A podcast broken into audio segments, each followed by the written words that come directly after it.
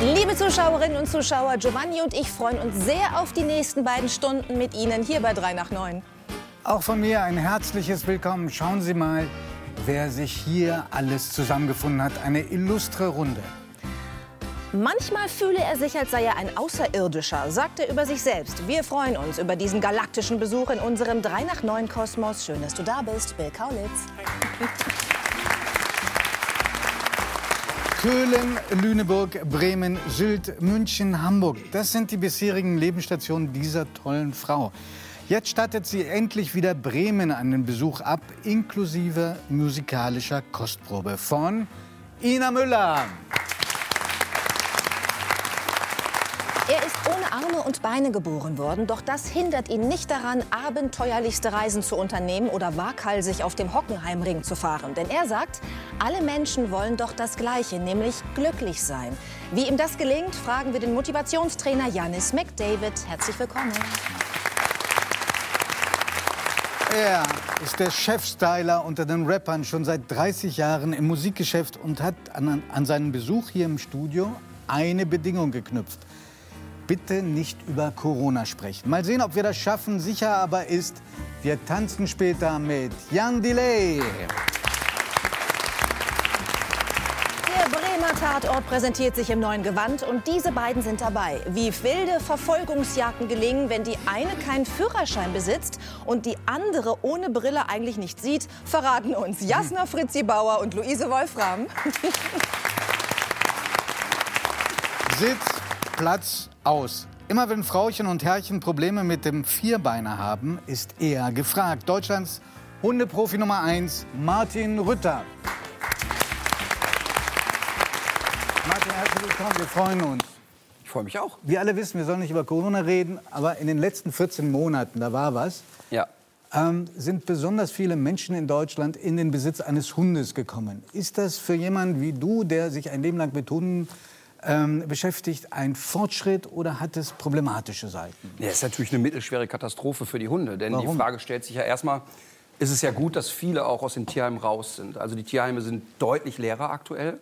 Das ist ja eine schöne Tendenz. Parallel gibt es aber natürlich viele Menschen, die einen Welpen kaufen wollen. Und das hat dazu geführt, dass der illegale Welpenhandel noch extremer wird. Also das heißt, im Moment zahlst du für eine französische Bulldogge ungefähr das drei- bis vierfache von dem, was noch vor der Pandemie war. Und trotzdem stürzen die Leute sich da drauf. Das führt dazu, dass viel Inzucht verpaart wird, noch mehr ungesunde Hunde zur Welt kommen. Und ich frage mich ja, wo landen die Hunde eigentlich, wenn wir alle mal durchgeimpft sind und die Leute wieder aus dem Homeoffice zur Arbeit gehen? Also ich was glaube, ist deine Befürchtung? Ja, meine Befürchtung ist, dass viele Menschen total unterschätzen, was es, einen Hund, was es bedeutet, einen Hund zu halten, wenn man nicht mehr so viel Freizeit hat. Und das wäre wirklich Wahnsinn. Hm. Aber die gute Seite ist, dass die Tierheime leerer werden. Deutlich leerer, mhm. aber auch die ähm, sind jetzt so wie auf rohen Eiern, die ganzen Tierheimleute, weil die sagen, okay, wir wissen genau, welche Welle uns nächstes Jahr erreichen wird. Das heißt, die Rückgabe von Tieren? Ja, die Rückgabe, aber auch vor allen Dingen eben diese Welpenschwemme, die gerade da ist. Das, das wird schwierig, da bin ich mir ziemlich sicher. Ich habe mich natürlich mit, äh, vorbereitet auf deinen Besuch und äh, bin wahnsinnig gerührt über eine Tierheimgeschichte, die auch wunderbar passt zu einer neuen Sendung, die du hast, die Unvermittelbaren. Der Name ist eigentlich Programm. Also ja. Tiere, die eben nicht so leicht weggehen aus genau. Tierheim. Und da gibt es ein Pärchen, ja. das einen wirklich, entschuldige, du bist äh, da, das gewöhnt, aber mal, wir Nicht-Hundebesitzer sind gerührt davon. Ja, also diese beiden Hunde, also die Sendung, die wir machen, die Unvermittelbaren, da geht es darum, es gibt Hunde, die im Tierschutz immer durchs Raster fallen. Mhm. Also die dann fünf, sechs, sieben, acht Jahre in einem Tierheim sitzen und nicht mitgenommen werden. Und entweder, weil die echt was auf dem Kerbholz haben, wo du sagst, okay, das ist auch nicht so ganz einfach, die mitzunehmen. Kerbholz heißt, die haben schon mal jemanden gebissen? Ja, oder sind halt sehr aktiv, sind sehr lebhaft, haben schon fünf Familien hinter sich. und da kommen wir dann ins Spiel und sagen, wir zeigen, dass im Grunde jeder Hund vermittelbar ist wenn er professionell begleitet wird. Also wir haben jetzt einen Hund äh, in der Vermittlung, der hat sechs Jahre in einem Zwinger gesessen, ein Bernardiner. Der hat noch nie einen Menschen vorher gesehen. Also wenn der nee. einen Menschen sieht, dann glaubt er wirklich, der hat einen Außerirdischen vor sich. Und diese Angst, die der entwickelt hat, ist natürlich massiv. Aber die beiden Hunde, die wir da gesehen haben, wenn wir noch mal gucken können, wie die bitte, sich miteinander bitte. verhalten. Sophie und Amik. Sophie und Amik. Die kleinere sucht bei dem älteren immer Schutz. Die schafft es also nicht, sich nur 20 Zentimeter von dem Älteren zu entfernen. Und jetzt sagt man, ja, das ist doch eigentlich ganz niedlich. Das Problem ist, der Ältere ist wirklich alt und krank. Das bedeutet, die Leute, die sind nur zu zweit vermittelbar. Und die Menschen sagen, na ja, aber wenn jetzt der Alte geht, was passiert mit dem Kleinen? Weil der Kleine ist sehr menschenscheu und sucht da Schutz. Und das ist zum Beispiel etwas, für die beiden suchen wir einen Menschen mit Sinn und Verstand.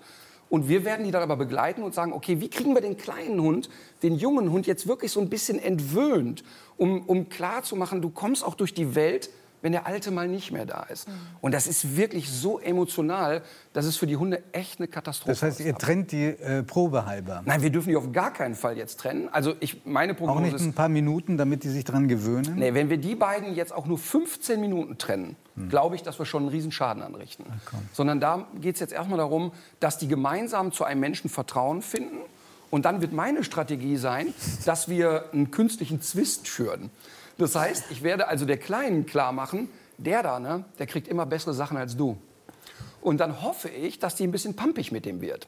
Und dem zwischendurch mal eine überbrät und sagt, jetzt komm mir nicht zu nahe. Und so diese Strategie werden wir fahren, dass sie praktisch aktiv die Entscheidung trifft, ich möchte mich ein bisschen von dem zurückhalten eigentlich. Mhm. Wenn wir es künstlich machen und wir sagen einfach, komm, Augen zu und durch, glaube ich ernsthaft, dass sie es nicht übersteht.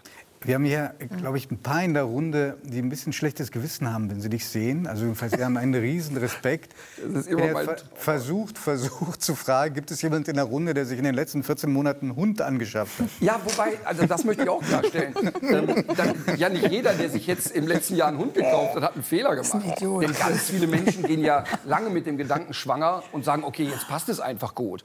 Also, da, also das ist ja völlig klar, aber es sind eben auch viele unüberlegte Käufe dabei.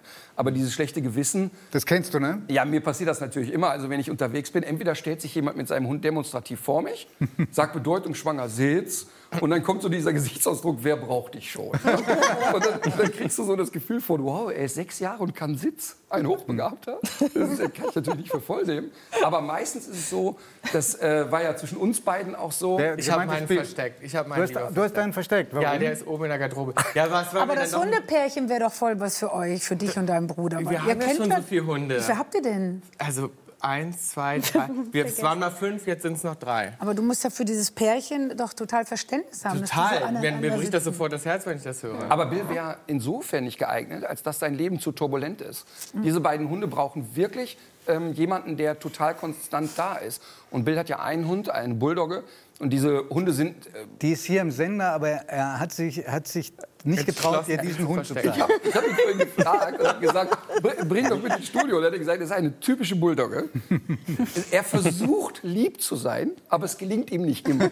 Und, äh, aber trotzdem das kenne ja ich sagen, auch von einigen Gästen bei 3 nach 9. ja, ja. Nein, es ist aber... Hätte ja gut reingepasst. Ne? Nein, es ist ein total netter Hund, der halt einfach nur sehr viel Temperament hat. Der Hund ist drei Jahre alt und der würde jetzt hier rumwuseln. Der wäre an keiner Stelle gefährlich oder sowas. Aber da wird schon mal äh, Glas ein, ein, Glas umkippen ja. und da wäre schon ein bisschen mehr Action hier. Aber ich finde, dass die, also das, das Gefühl, dass du einschüchternd bist, ja, das ist berechtigt. Weil ich weiß, dass ähm, es Menschen gibt, die dich gefragt haben, der Giovanni spielt mit dem Gedanken, sich einen Hund anzuschaffen. Und du sollst gesagt haben, der braucht einen besonders doofen Hund. Warum? Also sagen wir mal so, spontan habe ich gesagt, ich glaube gar nicht, dass Giovanni eigentlich in tiefster Seele ein Hundemensch ist. Oh, da, da, da schätzt du mich wirklich falsch Ja, ein. und ich kann auch sagen, warum. Ich war vor vielen, vielen Jahren schon mal hier, keine Ahnung, gefühlt 12, 15 Jahre.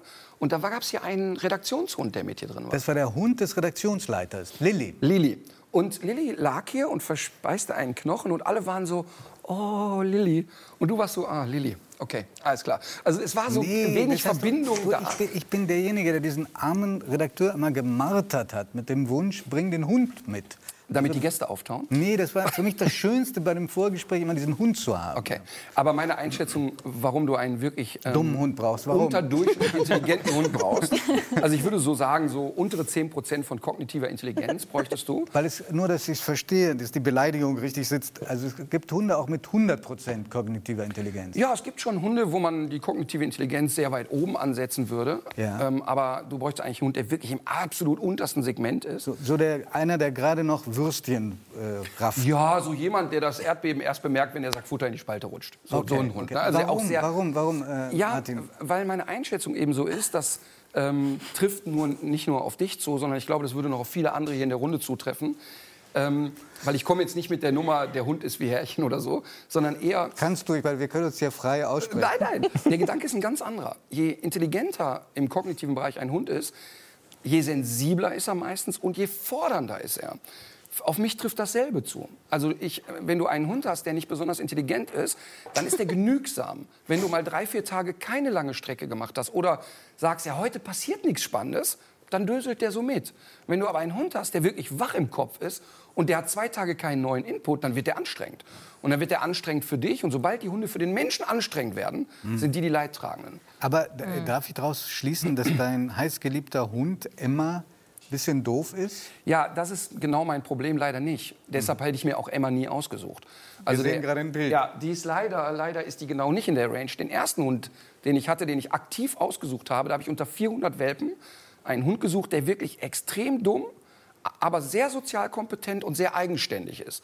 Und diese Konstellation gibt es wenig. Das habe ich lange, lange gesucht. Und wie, komm, wie bist du denn zu Emma gekommen? Also Emma ist äh, tatsächlich, da habe ich gedacht, dass es eine Verarsche sei, denn ich habe zu der Zeit relativ zentral in Köln gewohnt, war auf dem Weg zur Tour und dann stand Emma vor der Tür.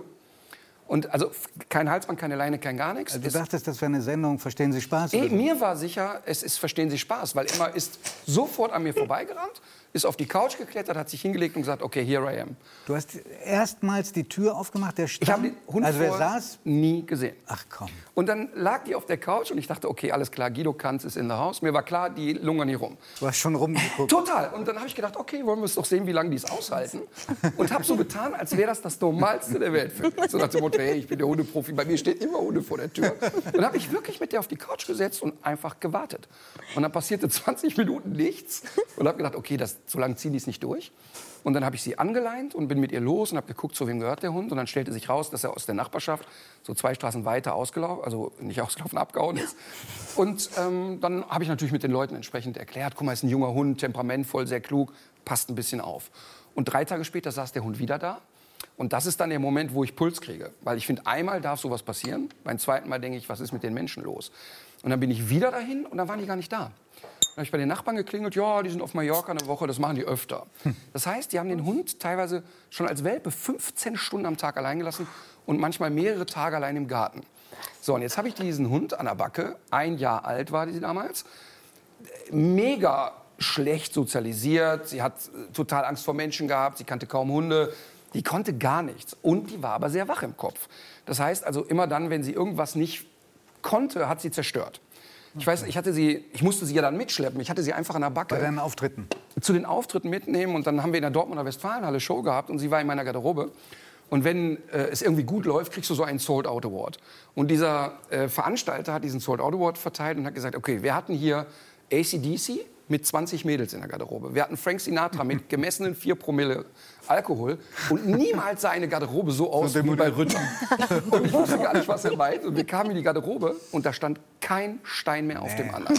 Also die hat wirklich den kompletten Teppich raus, die Fußleisten, die hat die Türzarge rausgerissen, weil die so eine Panik hatte, wieder allein zu sein. Musstest du da, dafür aufkommen? Äh, das war die Veranstalterhaftpflicht, hat das übernommen. Okay. Das ist ein Teil der Show gewesen. Aber, Aber wie ist denn das so, wenn man als Hundeprofi dann die Garderobe so hinterlässt? Sagen dann nicht alle, der hat seinen eigenen Hund nicht im Griff? Nee, die haben alle natürlich sofort geschnallt, was die Situation ist. Und meine Idee war ja damals, weil Emma und ich haben nicht gematcht. Also die kamen nicht rein und ich war, uh, ich bin verliebt. Und sie war schon erst gar nicht verliebt. Ich habe eigentlich gedacht, ich mache die jetzt so drei Monate gesellschaftstauglich. Und dann finde ich jemanden, der in der Lage ist, einen solch aktiven, intelligenten Hund zu betreuen. Weil in mein Leben passt es eigentlich gar nicht.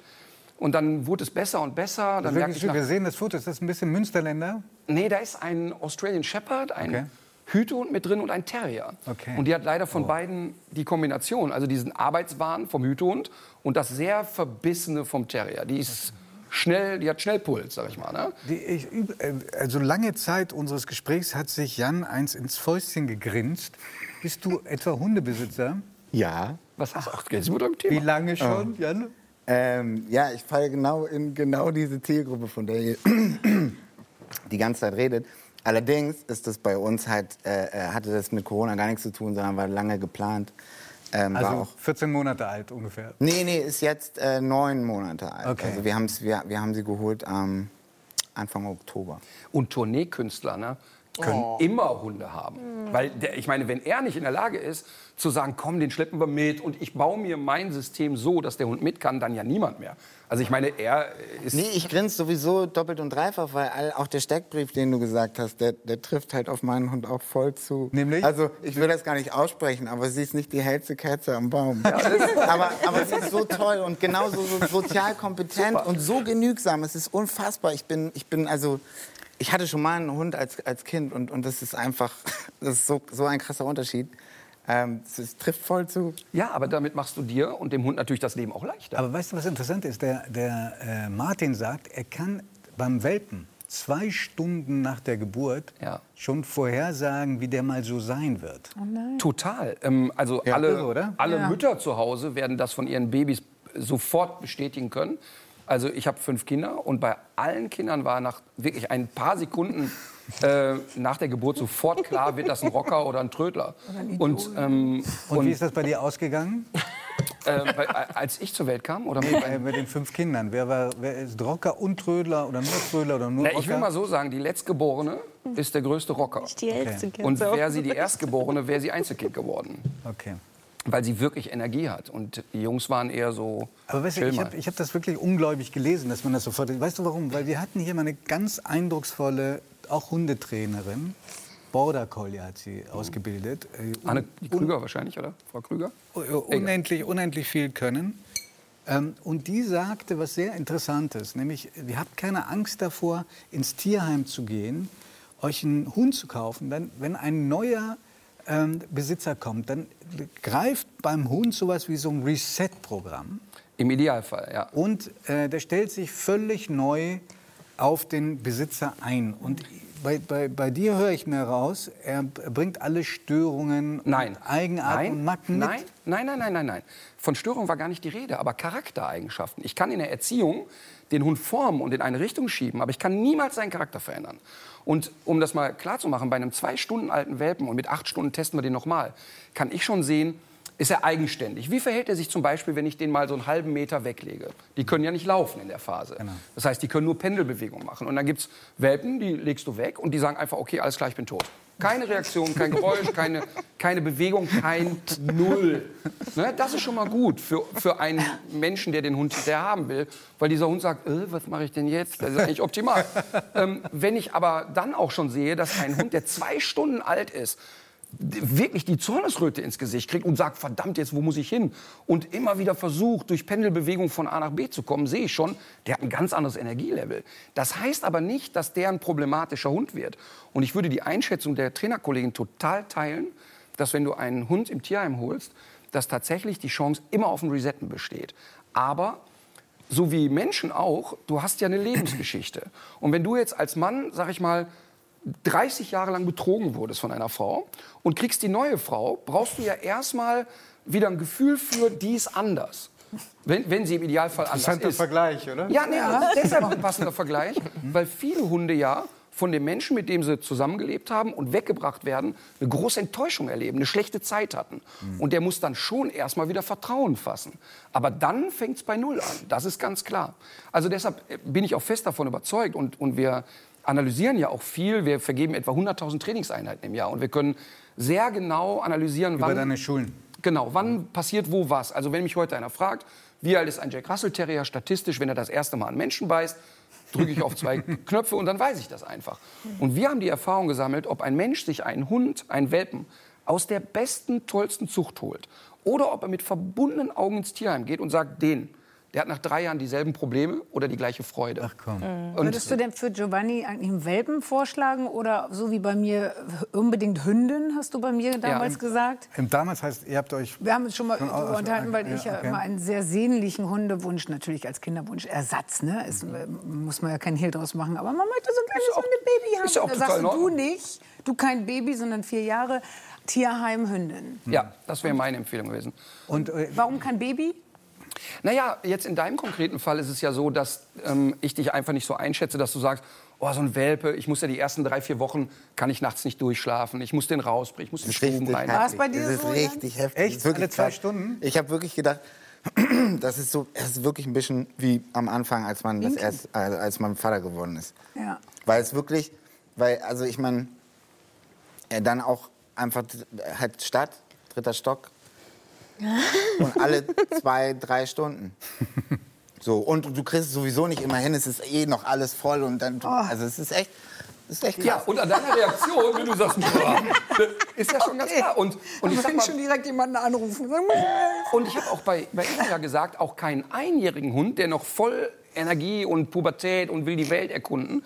Du brauchst einen Hund, der schon in sich ruht, der sagt, ich latsch gerne mit, ich bin mit auf Tour. Und wenn der Tourkoch ein Leckerchen gibt, ist auch prima. Jetzt, jetzt, jetzt oute ich mich, ja. Was, ich habe hier sogar eine konkrete Vorstellung, was es sein sollte. Natürlich auch unter dem Eindruck der Einflüsterung der Familie. Ja, Ich hätte so gerne einen Pudel. mega. Total.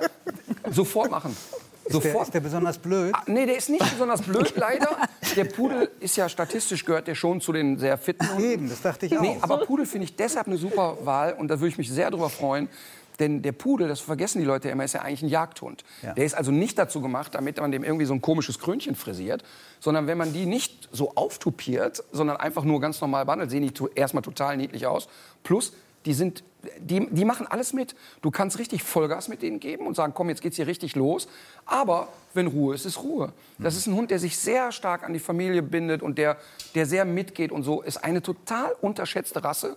Und ähm, dann ist es auch echt egal, ob du einen Großpudel, einen Kleinpudel, Toypudel. Völlig wurscht. Tolle Hunde, muss ich Martin, sagen. du machst mich glücklich. So, Vielen, vielen Dank. Sehr gerne. Schön, dass du da bist. Ja, Dankeschön. Ich muss noch mal nachfragen. Jetzt, Ja. welche wichtigste Erkenntnis nimmst du aus dem Gespräch mit Martin Rütter jetzt mit für Stitch, Ach so, deinen Hund? oh Gott, ja, also ich habe das Gefühl, es will ja auch jeder was anderes so ein bisschen. Ne? Also unsere Hunde sind total vermenschlicht. Ne? Also und das ist so für uns, ne, die machen all die Sachen, da würdest du wahrscheinlich sagen, um Gottes Willen, wie ist denn hier die Rollenverteilung und so. aber so denke ich gar nicht. Ach so, okay. So denke ich gar nicht. Das ist ja immer das, dass die Leute immer glauben, ich komme daher und sage, so, der Hund muss parieren. Ja, genau. Nee, ich, ich kriege nur dann einen Affen, wenn der Hund nicht in der Spur ist und wirklich Stress hat. An der Leine dauernd randaliert, die Leute nervt. Und das könnte man ihm wegnehmen, indem er ein paar Spielregeln hat. Ich komme zu ganz vielen Hausbesuchen, wo ich denke, hier ist Anarchie pur. Aber alle sind happy damit. Ja, ja, ja, Wenn der genau. Hund cool ist und selbstbewusst und sagt, okay, ich habe jemanden, den ich nicht für voll nehme, aber ich komme mit ihm prima klar, dann ist alles super. Aber wenn du einen sensiblen Hund hast, der braucht aber wirklich eine sehr klare Anleitung. Und ob da Chaos ist oder nicht, ist für mich egal. Wenn der Hund nicht gestresst ist, einfach alles machen. Ja, dann ist doch alles gut bei mir. Was glaubst du, wie sieht gerade die Garderobe oben aus im Nee, ersten ich glaube, der pennt. Ich glaube, die Zunge hängt raus und der pennt. Ja, Oh, doch. Der ist perfekt. total entspannt. Also, weil wir fliegen ja auch und so. Der ist immer mit mir unterwegs. Der kennt das, seitdem er acht Wochen alt ist. Und darum, der ist total entspannt. Der weiß, wenn das Bett da ist und ich gehe raus, dann ist Schlafen angesagt. Ja, perfekt. Wie intelligent ist dein Hund? Was würdest du sagen? Das ist nicht so der Schlauste unbedingt, würde ich sagen. Gemein darüber Aber obwohl, reden, der so, sieht halt ne? so, der sieht so doof aus, weil dem hängt die Zunge halt immer raus. Und ich liebe das, ne, dass der so ein bisschen total dämlich aussieht. Das liebe ich halt so an Bulldoggen irgendwie auch. Ähm, ja, ob die jetzt die Schlausten sind, würdest du auch nicht sagen Aber das ist ne? wirklich so spannend, weil wenn ich mir einen Feind machen will, auch im Unterricht, wenn ein Kunde kommt, die Leute sagen, alle, die zu mir kommen, sagen, so einen Intelligenten hatten wir noch nie. Und ich denke manchmal, alles klar, da müssen die anderen kurz vor Amöbe gewesen sein, weil der kann gar nichts. Aber du kannst es natürlich nicht aussprechen, weil dann ist sofort Konfrontation. Wir sprechen jetzt ja charmant darüber, aber wenn ich in der Unterrichtsstunde wirklich jemand sage, ganz ehrlich, wenn der in neun Jahren Sitz kann, wäre das schon echt viel. Das Ich musste nur gerade lachen, weil ich habe zwei Freunde, die haben Pudel und die haben sich Brüder geholt und dachten, das ist total gut. Also ähnlich wie unsere Mutter, die immer gesagt hat, das war total geil, dass ihr eineige Zwillinge seid, weil ihr habt euch den ganzen Tag selbst beschäftigt. Das war eigentlich total entspannt für mich. ähm, haben die gedacht, geil, wir holen uns zwei Pudel. Das ist eine Katastrophe. Du gehst in das Haus rein und die sagen, wo es lang geht. Die beißen allen Leuten erstmal in die Hand. Dann, dann, und dann sagen die immer, nee, das ist normal, das ist nur die Begrüßung und so weiter. Aber alle haben natürlich mega Schiss vor denen und die sind ja auch echt groß. Ich meine, das sind ja echt große Hunde. Ja. Und dann fetzen die sich untereinander sofort und beißen sich halt richtig krass. Also darum dachte ich gerade beim Pudel so, oh. Also eigentlich muss man sagen, ein, ein Züchter, der ein Geschwisterpärchen an eine Familie abgibt, der weiß so viel über Hunde wie ich über Astrophysik. Also niemals vermittelt man Geschwister, Ja. weil entweder passiert das, dass die in totale Konkurrenz nach der Geschlechtsreife treten, auch Rüde und Hündin, oder die werden so ein enges Team, dass du als Mensch immer nur Außenstehender bist. Also das sollte man echt vermeiden. Ja, ja das war eine schlechte Idee. Es war eine perfekte Überleitung, weil über dieses enge Moment zwischen zwei Brüdern möchte ich unter anderem jetzt gleich mit dir sprechen. Wir gucken uns jetzt erstmal so ein bisschen was an von dir und deinem Bruder Tom, nämlich ein kleiner Rückblick auf die Karriere. Okay. Bill, welcher von beiden bist du? Ich habe keine Ahnung. Ich habe auch so ein äh, Bild bei mir als, als Hintergrund auf dem, auf dem Telefon und ich weiß es auch nicht. Meine Mutter sagt mir jedes Mal, ich glaube ja, sie hat uns mal verwechselt. 1000 Prozent. Also ich bin mir sicher. So lustig. Meinst du denn nicht, wenn du so zwei Babys hast, die komplett gleich aussehen, Ja. dass sie mal uns irgendwann mal durcheinander gebracht hat? Doch.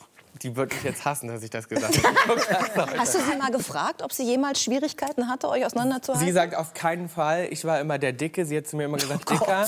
Ne, also weil ich pummeliger war und ich hieß immer, sie sagt heute noch dicker zu mir. Ich hieß Dicky.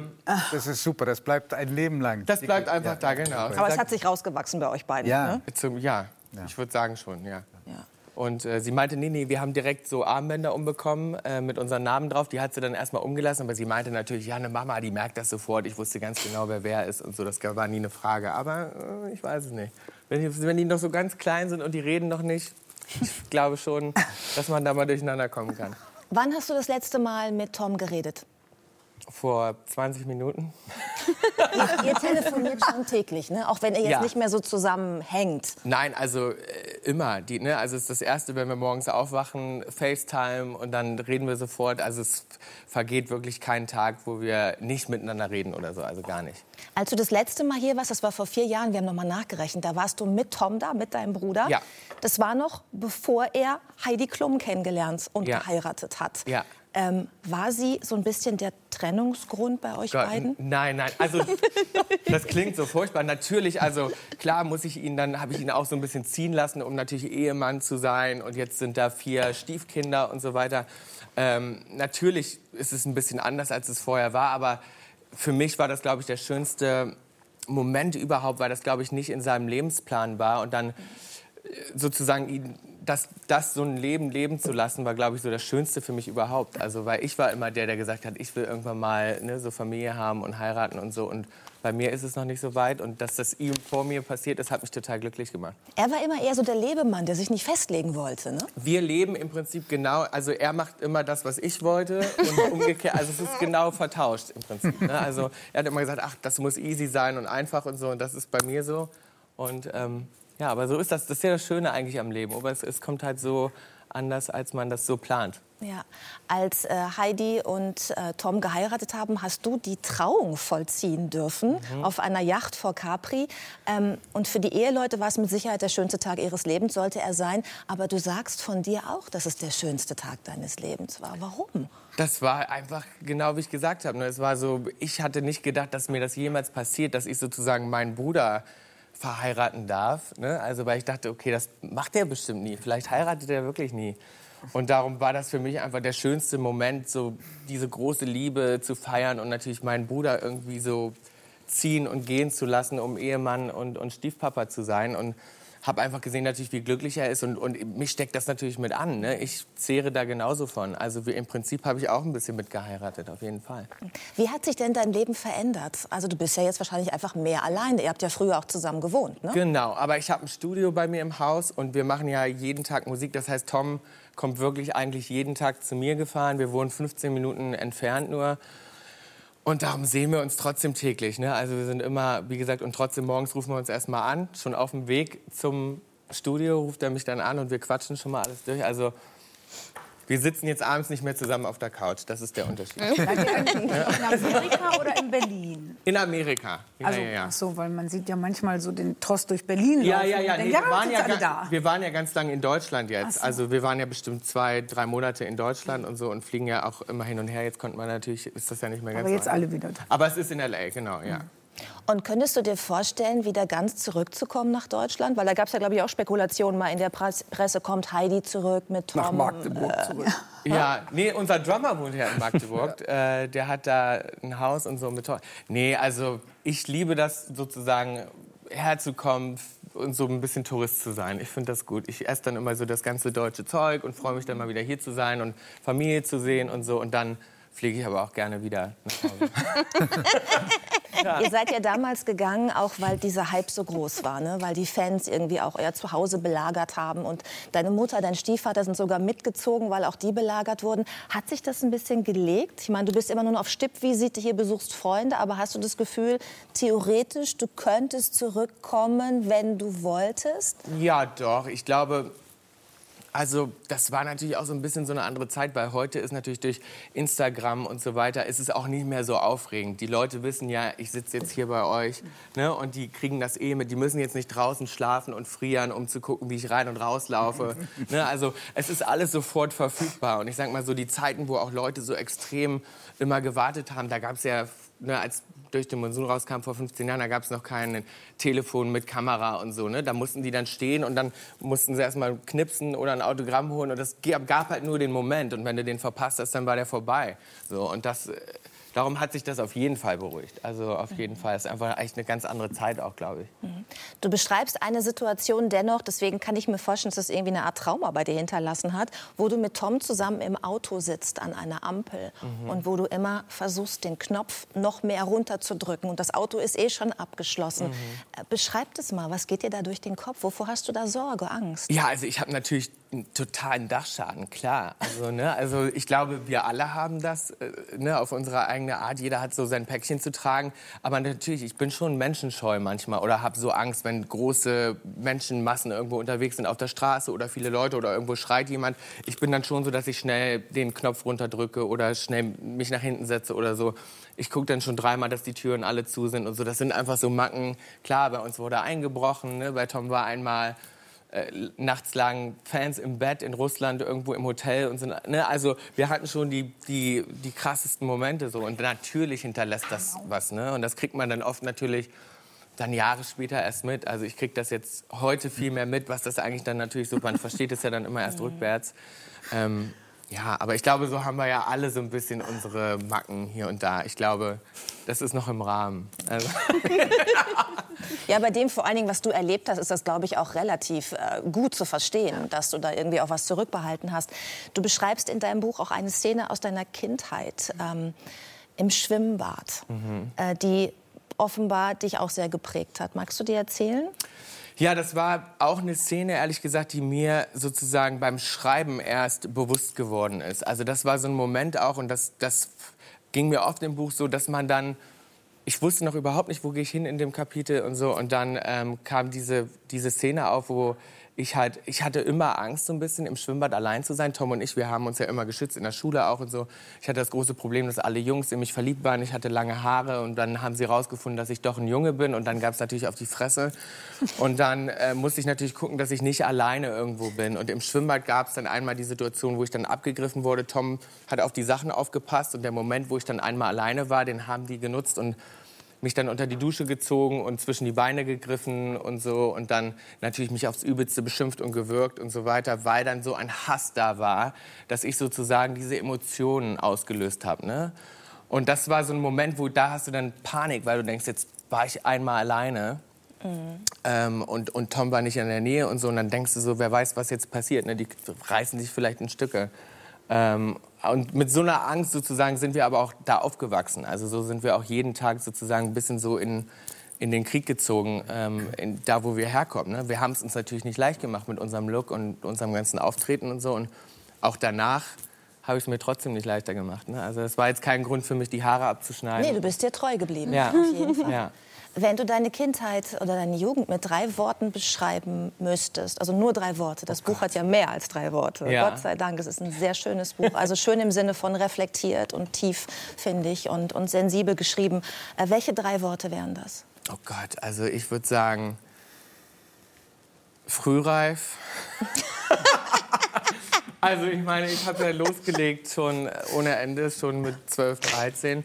Da gab es ja auch nichts anderes zu tun und rebellisch. Wir hatten ja nichts. Da mussten wir Nein, ich meine, ja, also wenn ich mir das heute so manchmal dann vorstelle, denke ich so krass, aber war es. Hat ja auch was mit Neugier und so zu tun. Jeder ist Ja, ja auch unterschiedlich total. neugierig. Dann, ne? Aber Luise es war- sagte, vorhin, sagte vorhin, als wir uns vorhin schon mal kennengelernt haben Ja. vor der Sendung, ich komme auch aus dem Osten, ich freue mich, Bill, dass du auch aus dem Osten kommst. Kannst du das bestätigen? Ihr hattet ja nichts anderes.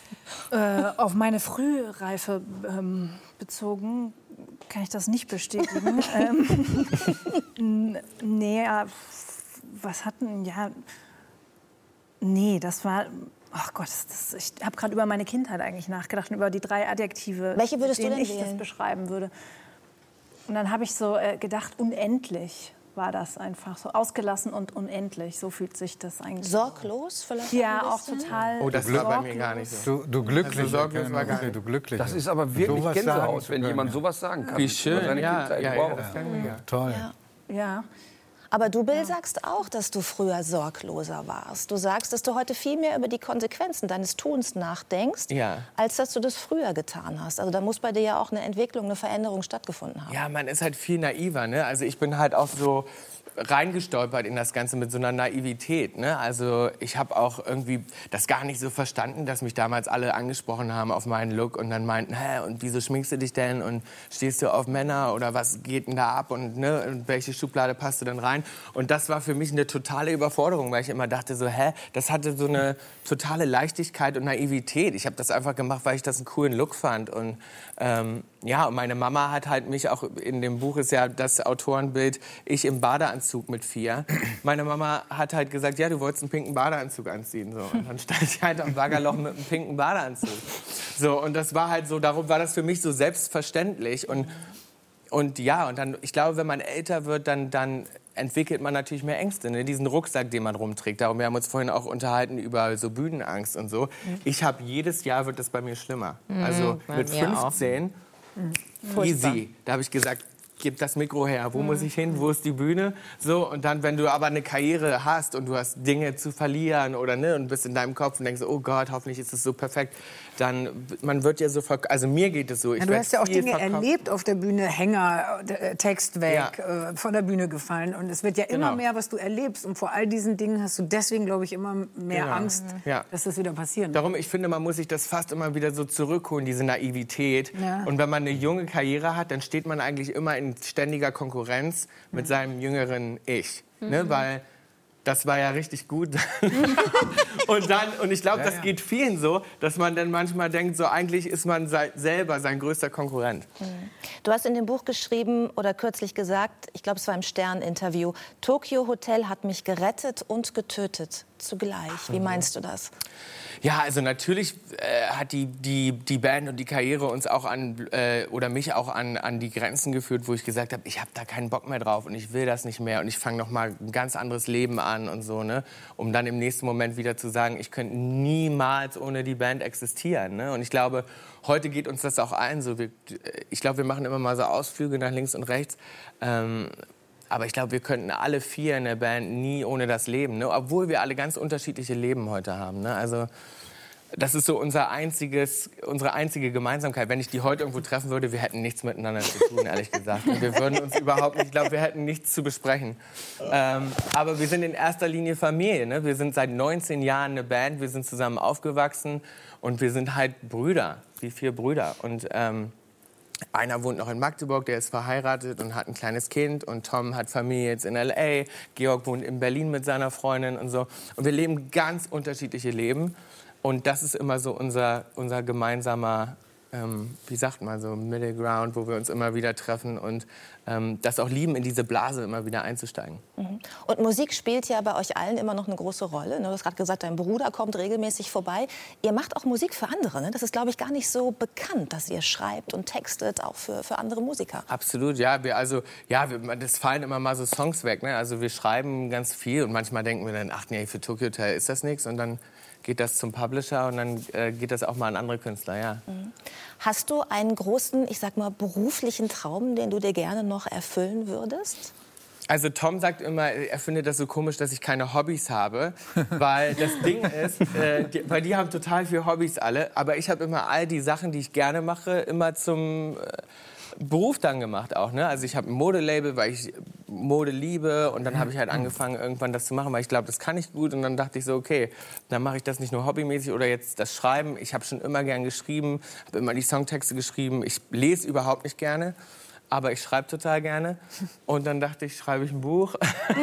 also darum, ich, ich mache immer die Sachen, die ich so gerne mache, dann immer. Und ich sage immer zu den anderen, äh, einer muss die Karriere muss das auch am meisten lieben, weil sonst ist sie beleidigt. Ne? Und ich glaube, dass bei uns Vieren ähm, ich immer der, also die anderen würden, glaube ich, heute andere Sachen eigentlich machen. Als deine Mutter das Buch gelesen hat, gab es da eine Stelle, wo sie sich nachher angerufen hat und gesagt hat, meine Güte, das, das wusste ich gar nicht? Ja. Ja. Ja, ja. ja, also sie, das war, na klar, es gab schon so Momente, wo sie dachte, so krass, okay, alles klar, so da Das wart haben ihr, die erlebt da ihr alles. also nach Sex in der Mülltonne irgendwo hinterm äh, Niedrigpreis oder keine Ahnung. Ja, also es war schon so, dass sie dachte, was, okay, alles klar, so. Ähm, aber Tom und ich waren halt auch ne, zwei Jungs, eineich, wir waren auch ganz schnell immer die Männer im Haus, wir haben uns super schnell überall rausgeredet, waren unglaublich auch ähm, konnten uns sehr gut ne, Überzeugungsarbeit leisten so und darum war es dann auch schwer, uns nicht zu glauben und wir wollten ja auch Mama immer beschützen und wir kamen schon klar, darum haben wir natürlich auch viele Sachen mal so weggeschwiegen, klar. Und da hat sie jetzt schon natürlich Sachen gelesen und dachte so, oh Gott, und das lesen die Leute jetzt. also es ging mir ja selber so, dass ich auch oft dachte so, ich habe immer die ganze Zeit nur geschrieben, geschrieben, geschrieben und dachte, ich mache das jetzt erstmal für mich und über die Konsequenz, was die Leute jetzt eigentlich alles wissen und wie intim das dann oft ist, das wurde mir ehrlich gesagt dann auch erst so in den ersten Interviews danach dann klar, wo ich dann dachte, ach so, also wo man dann immer noch mal zusammenzuckt und denkt so, aha, okay, das habe ich alles echt erzählt, okay. Ich kann deine Mutter sehr gut verstehen, habe ich so beim Lesen des Ja. Buches gesagt an einigen Stellen. So, okay. Es war aber, es Ja. ist ein sehr, sehr ehrliches Aber weißt du, Buch. und, Judith, ich äh, verstehe jetzt, es war ein warum, ehrliches warum. Bill sagt, einige Kapitel sind nichts für meine Tochter, weil die hat angefangen, das Buch zu lesen. Nee, du musst ein bisschen was rausschwärzen. Also ich würde es vorher einmal durchlesen und doch so ein paar Sachen, also es ist nicht so jugendfrei. Ich glaube, wenn Giovanni das zuerst liest, was er Mhm. bestimmt macht als Vorkoster, dann wird sie keine einzige Seite lesen dürfen. Oder Ah, ja, vielleicht okay, erst, wenn sie kann 18 pass- ist. Das kann passieren. Das ist so meine Prognose. Schauen wir mal. Vielen Dank auf jeden Fall für Danke. dieses auch sehr, sehr ehrliche Gespräch. Und nächstes Mal kommst du gerne mit Tom und mit Heidi als Trio Infernale. Wir würden uns freuen. Gerne. Dankeschön. Gerne. Danke.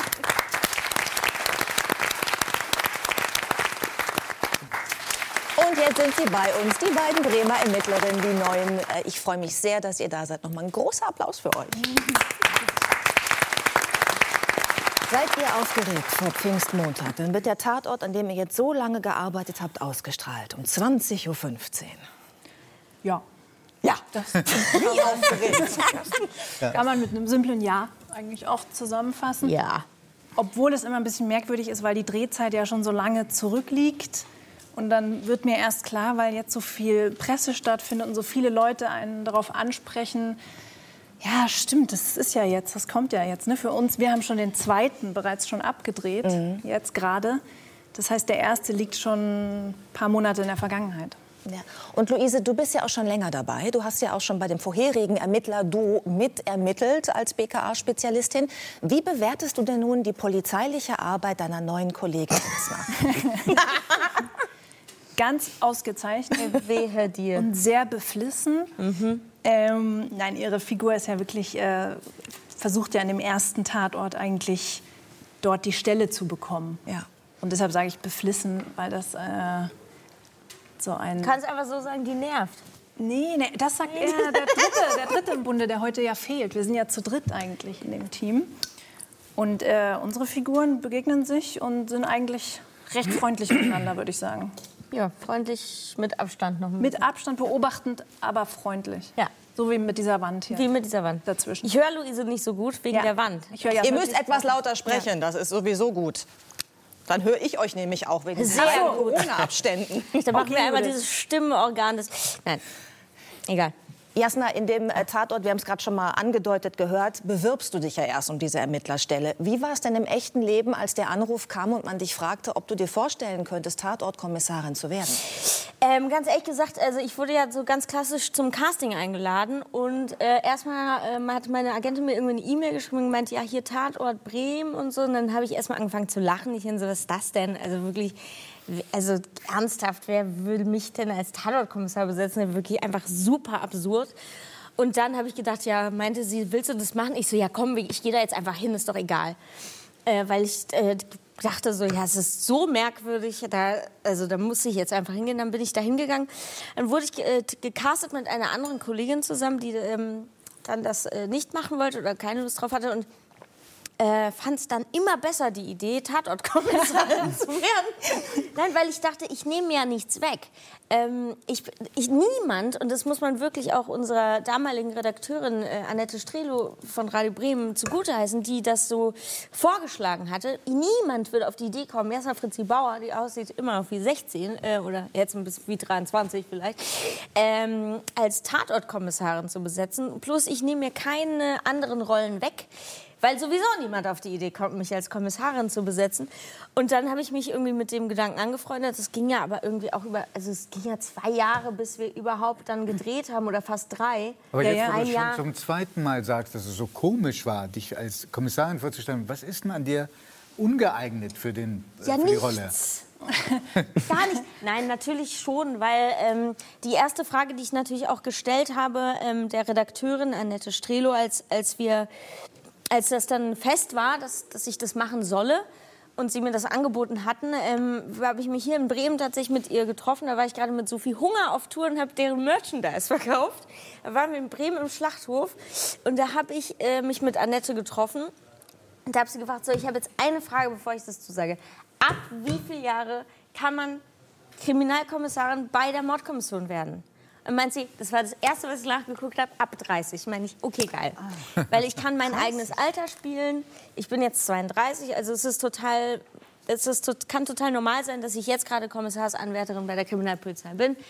Wie ich jetzt auch geworden bin. Du thematisierst ja auch deine Körpergröße selber als Tatortkommissarin. Ähm, du bist ja relativ, ich sag mal, klein. Ne? Es gibt ja Mindestgrößen bei der Polizei. Ja. Wie groß bist du? Ich bin ein, also äh, gelogen, glaube ich, 1,58 geschummelt. Ich, ich schätze es ein bisschen drunter, ehrlich gesagt. Aber sagen wir mal, ich bin 1,58, Pi mal Daumen. Genau, und auch da hast du dich äh, versichert, denn in Bremen gibt es diese Mindestgrößen nicht mehr, die Nein. man normalerweise einhalten muss. Die wurde abgeschafft. Die Mindestgröße in Bremen wurde abgeschafft. Und auch als wir das Polizeitraining hatten, hat der eine äh, unserer äh, Ausbilder gesagt, seine kleinste Studentin war, glaube ich, 1,53 oder sowas. Also, wobei ich das halt auch ein bisschen absurd finde. Also ich meine, weil wenn man sich wirklich vorstellt, ich wäre jetzt so eine Streifenpolizistin und du stehst dann so, also selbst schon, weiß ich nicht, jemand, der wenn ich jetzt vor Martin Rütter stehe und ich bin Streifenpolizistin und wir haben ja einen kleinen Größenunterschied, auch einen körperlichen Bauunterschied, dann würde ich Wie, sagen, wie soll ich das denn jetzt wissen? naja, ist jetzt nicht böse gemeint, ne? aber ich, also da so eine, eine noch, wie, wie nennt man das? Ähm, irgendwie zu Respektsperson. wirken und eine Respektsperson zu sein. Ich habe das auch schnell gemerkt bei den Angriffen oder so, die wir gelernt haben, als wir da bei der Polizei waren. Und ich gedacht, okay, ich bin körperlich wahnsinnig allen unterlegen auf jeden Fall. Also es ist ja wirklich Ja, deshalb ist ja gut, dass wir uns in der Fiktion befinden, weil wir dann immer zu zweit natürlich in solche Situationen irgendwie mit gezogener Waffe reinrennen. Ja. Und Ihr seid sogar zu dritt. Äh, Du hast es ja gerade schon mal angesprochen. Und zwar fehlt jetzt eigentlich hier in diesem kleinen Trio Dar Salim, ähm, der uns aber ein Grußwort für euch geschickt hat. Hallo zusammen im Studio. Äh, ich wäre sehr gern äh, bei euch, aber es geht leider nicht. Es tut mir leid, aber zu meinen Lieblingskommissarinnen viel Spaß beim Talkshow und äh, zu allen Zuschauern. Ich hoffe, dass sie äh, die neue Tatort genießen. Bis bald und liebe Grüße aus Kopenhagen. Hör nur ab mit dir da. Sorry. Also ihr seid ein großartiges Trio. Ich durfte ja schon mal reingucken in das, was am Pfingstmontag erst offiziell ausgestrahlt wird. Luise, wie kommt es denn jetzt für unsere Zuschauer, die sich wundern, zur Zusammenarbeit der Bremer Polizei mit einem dänischen Kollegen? Ähm, die Figur von ihm, von Mats, wie er heißt, die will eigentlich den ganzen ersten Tatort über äh, zurück nach Dänemark. Also während sie die Stelle kriegen will, ist er die ganze Zeit damit beschäftigt, äh, wann komme ich endlich wieder nach Hause? Und meine Figur ist die ganze Zeit damit beschäftigt, wie kann ich eigentlich am besten alleine arbeiten? Warum habe ich jetzt auf einmal irgendwie Kollegen, Richtig. die irgendwie hier auch rumspringen? Und das ist so das Spannungsfeld von uns dreien in diesem ersten Film. Ja. Genau. Jasna, du hast gesagt, äh, wenn ich da jetzt schon mitspiele und das mache, ja, mit dieser Kommissarin, wo ich selber denke, irgendwie die Rolle passt im ersten Moment gar nicht zu mir, dann will ich ein geiles Auto. Das war irgendwie so einer deiner Sätze. Und da frage ich mich natürlich, weil ich mich mit deiner Biografie beschäftigt habe, warum du dir das gewünscht hast, weil du hast gar keinen Führerschein. Ja, aber wenn schon, denn schon. Jetzt haben wir ein geiles Auto. Wir haben einen schönen Mercedes-Jeep, den Frau Selb fährt. Und äh, ich werde natürlich die ganze Zeit dazu angehalten, ich bin jetzt 32 Jahre alt, ich habe immer noch keinen Führerschein. Ich bin dazu angehalten, jetzt einen Führerschein zu machen. Ich habe gesagt, das gibt es aber auch nur mit der Konsequenz, dass ich einen richtig geilen Dienstwagen dann habe. Also ich hätte dann gern so einen, darf man hier so Marken nennen? Nee, wahrscheinlich nicht. Weil wir einen großen, ein großes Auto, weil ich sehr, sehr klein bin. Jan, Warum die ganze Sendung ist so gebaut, dass es auf dich. Äh, erst der Hund von Martin Rütter, jetzt auch Führerschein. Ja. Äh, wie, du bist seit kurzem stolzer Inhaber eines Führerscheins. Ja. Wie fühlst du dich? Ja. Das ist doch toll. Du hast einen Führerschein. Ich habe ja, ich habe den gemacht. Ich habe, äh, als hätte ich es gewusst, ähm, oder nicht besser gewusst, eine, ein, zwei Wochen vor Corona habe ich bestanden. War, war schon einmal durchgefallen. Also hätte ich, wäre ich da noch mal durchgefallen, dann hätte ich jetzt keinen Führerschein, weil danach gab es keine Prüfung mehr. Und mein Jahr wäre dann auch um. Du hast ja so ein Jahr irgendwie zwischen theoretischer und praktischer, das wäre dann um gewesen. Aber ich habe es geschafft und äh, es war das Beste überhaupt. Also gerade dann, ne, erster Lockdown und so und Straßen sind leer. Ja. Sonst, äh, ja. Fährst du perfekt. regelmäßig oder ist erstmal so? Ja, ich bin jetzt, guck mal, ich, ich bin irgendwie 44 Jahre ohne Auto ausgekommen und habe das nie, also das ist einfach, keine Ahnung, ist nie, war, war nie Teil meines Lebens so. Deshalb, jetzt finde ich das super, aber das hält sich echt in Grenzen. Also nur da, wo es, was vorher nicht möglich war. Ich habe zum Beispiel tierisch Bock darauf, deshalb habe ich es eigentlich auch gemacht, mit so einem VW-Bus oder irgendeinem Bulli oder, oder einem Wohnmobil oder irgendwas in Urlaub zu fahren. Das ist so der große Traum. Ja, okay. Mit Automatik. Luise, das sagst du auch. Das, Beifahrersitz. ja, so, das sagst du auch immer, ne? Mit Automatik würdest du Automatik. erstmal anfangen. Also, ich will auch einfach nur mein Auto. Ich habe jetzt, ich muss zu meiner Schande gestehen, ich habe schon zweimal versucht, meinen Führerschein zu machen. Ich habe ihn auch einmal fast bis zu Ende gemacht. Äh, Ich hätte dann nur noch zur Prüfung antreten müssen und ich mache immer, sag's immer mit der Ausrede, dass ich dann nach Wien umgezogen bin und dort ähm, habe anfangen müssen zu arbeiten und mich ummelden muss. Das stimmt halt so halb. Konnte dann nicht zur Prüfung antreten. Jetzt habe ich so keinen Turn auf diese scheiß Schaltwagenprüfung. Aber mach das mit Schaltung auf jeden Nee, Fall. auf jeden Doch. Fall. Doch, du musst doch lernen, wie es und dann funktioniert. kannst Ich hab du seitdem nein, wieder- du kannst zur Schaltwagenprüfung dann noch mal gehen. Du musst dann nur zur Prüfung gehen. Ich mache einen Automatikführerschein und kaufe mir eine Automatik und werde Aber niemals das ist, dieser glaub ich, schwer Ich stelle mir das immer so vor, ganz toll. Nein, Leute, das ist ich habe mich genau die gleiche. Sache gefragt. Und dann habe ich mir so vorgestellt, so Roland Emmerich-Film-Situation, die Erde bricht auf, ich muss irgendwie meine Familie in Rettung bringen. Und dann, äh, ähm, in Sicherheit meine ich, und, und da steht ein Auto und ich, ja geil, ich habe Führerschein und hol sie da rein und dann ist das so mit Schaltung. Ja, aber ich kann ja Schaltwagen fahren. Ich kann doch Schaltwagen fahren. Ach so, ja, dann ist alles gut. Ja, das ich Ja, will da hab ich meine nichts Prüfung gesagt. nicht mit dem Ja, Schaltwagen dann- machen. Aber Bill wollte was sagen, wurde unterdrückt. Entschuldigung. Nee, ich dachte nur mit den, äh, mit den Füßen, dass wenn man erst nur Schaltung lernt, ist es dann nicht. Ich könnte, glaube ich, äh, erst ähm, Automatik macht und dann doch Schaltung fahren will, kommt man da nicht total. Nein. Ja, Also ich Ich habe nur ich, Schaltung mehr und ich habe in meiner fahren. Beziehung täglich die Diskussion Automatik gegen Schaltung. Und für mich ist Schaltung und bleibt so spannend. Es ist eh schon langweilig, Auto zu fahren. Also will ich mal so hochziehen, in den dritten, vierten, fünften, sechsten, während neben mir sich die Nägel, da wird noch mal so gedrückt. Dann, dann kann der schon, dann wird schon gepiept, sobald man die Hände vom Lenkrad, nach einer Stunde kommt mal so ein Pieps. Ja, nee, das ist doch so geil. langweilig. Ich glaube, Ja, ich könnte nee. Schaltung nicht mehr. Also ich, bin, Ach, ich habe Schaltungsführerschein. Ich gemacht, aber ich bin seitdem nie wieder mit dem Schaltwagen gefahren. so. Also ich hätte, Oder ist das so wie Fahrradfahren? here. Das verlernt man nicht. ja, genau. Ja, Also, Ich auch. Das glaube Also ich nicht. Ich Luise, glaub, du bist ja, gehörst ja zu den wenigen in der Runde, die offenbar schon sehr lange einen Führerschein haben und auch Auto fahren ich kann können. nicht glauben, dass das so die Menschen spaltet. Schaltung. Ina Müller sagt völlig oder. Ketchup oder so. Wir leben in einer gespaltenen Gesellschaft, Ja, wieder es belegt. Ich bin? Aber warum hat deine Kollegin Jasna äh, trotzdem Angst, mit dir Auto zu fahren? Ja, das frage ich mich eigentlich auch. Also, Moment mal. Es könnte darauf fußen, dass ich wahnsinnig blind bin ohne Brille, wie auch jetzt in diesem Moment. Ähm, und wir natürlich immer angehalten sind, schnell zu fahren. Ne? Es ist ja langweilig, wenn irgendwo äh, die Kommissarinnen vorfahren und auf einmal kommt da so mit 30 so ein Wagen angetuckert. Und das heißt, wir ziehen einfach dermaßen schnell um die Kurven und äh, den Schulterblick muss dann auch gerne mal du übernehmen, wenn ich dann so rumziehe. Und ähm, ich bin aber relativ blind dabei tatsächlich, weil ich ja nicht mit Hölle. Brille spiele. Und ich habe nur eine Brille privat, also ich kann keine Kontaktlinsen vertragen. Aber ich finde, daran sieht man, wie gut ihr euch ergänzt. Denn du kannst Auto fahren, sie kann es nicht. Ja. Und äh, du hast in deinem Leben wahrscheinlich auch noch nicht so regelmäßig geschossen, außer in einem Polizeitraining für die Rolle. Aber du, Jasna, hast das Schießen quasi im Blut. Und zwar durch deine ähm, chilenische äh, Familie, durch deinen Großvater. Ähm, auf wen und was hast du schon äh, geschossen in deinem Ah, Leben? jetzt mache ich mir ganz viele Feinde in meinem Leben, aber ähm, Auf wen fand ich gut, die Frage. auf wen? Ja, auf mehrere Menschen. Nein, also meine Familie kommt aus Südamerika. Mein Großvater ist ähm, Chilene. Ich bin, ähm, besitze auch einen chilenischen Pass. Ich habe sehr, sehr viel Familie und eine meiner Großtanten hat dort eine Farm, eine, eine Farm, eine Plantage, eine Avocado-Plantage. Da sieht man die 8000 Mitglieder meiner Familie. Ist, da fehlen noch welche. Also wenn jetzt diesen, da fehlen noch ein paar. So ungefähr be begibt sich das dort. Ähm, und eben, wir haben eine Avocado-Plantage dort und äh, dort zur Belustigung der Menschheit geht man dort ähm, Hasen jagen ähm, auf einem Truck mit einem Schrotgewehr. Ähm, allerdings machen wir das sowieso einmal im Jahr, weil es da eine Hasenplage gibt und die die Pflanzen auffressen. Allerdings essen wir auch die Tiere danach. Und ich muss sagen, ähm, ich habe da zum ersten Mal mit einer, mit einer Waffe geschossen, überhaupt. Dann auch noch ein Tier erschossen, das dann leider auch noch nicht mal richtig tot war. Und mein ähm, Patenonkel meinte, du gehst jetzt runter von dem Truck, du nimmst den jetzt, den Hasen. Und so, also es war alles ganz fürchterlich. Und danach das auch noch essen, aber es hat mich zu einem, einem sehr großen Bewusstsein über Fleischkonsum gebracht.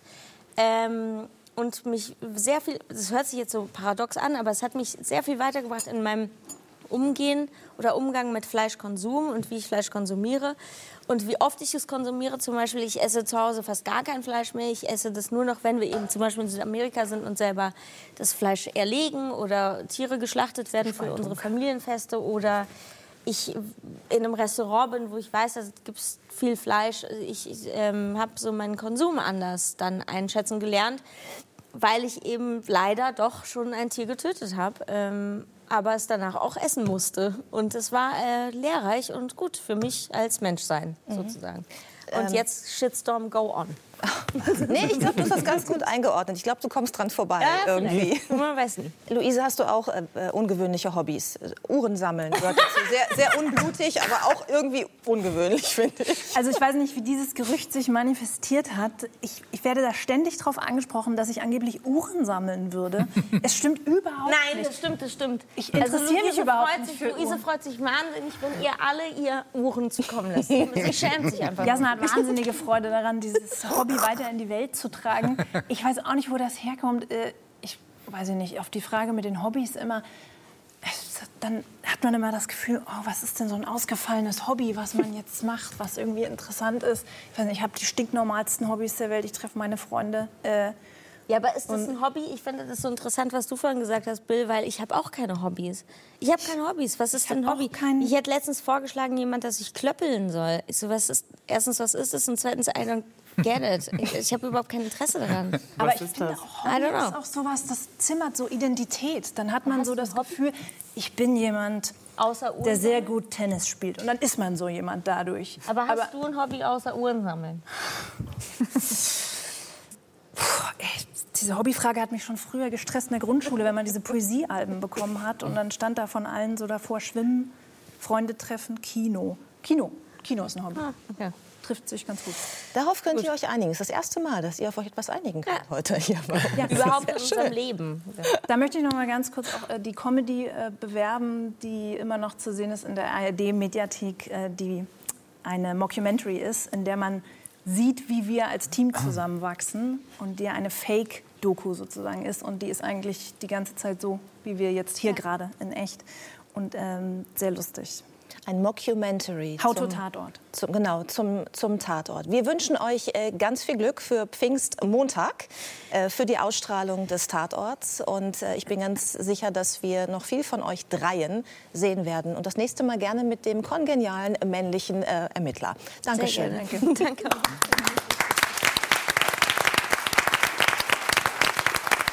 Das war Jan Delay und äh, äh, Martin schüttelt den Kopf. Ja, Warum? ich bin ja so beeindruckt.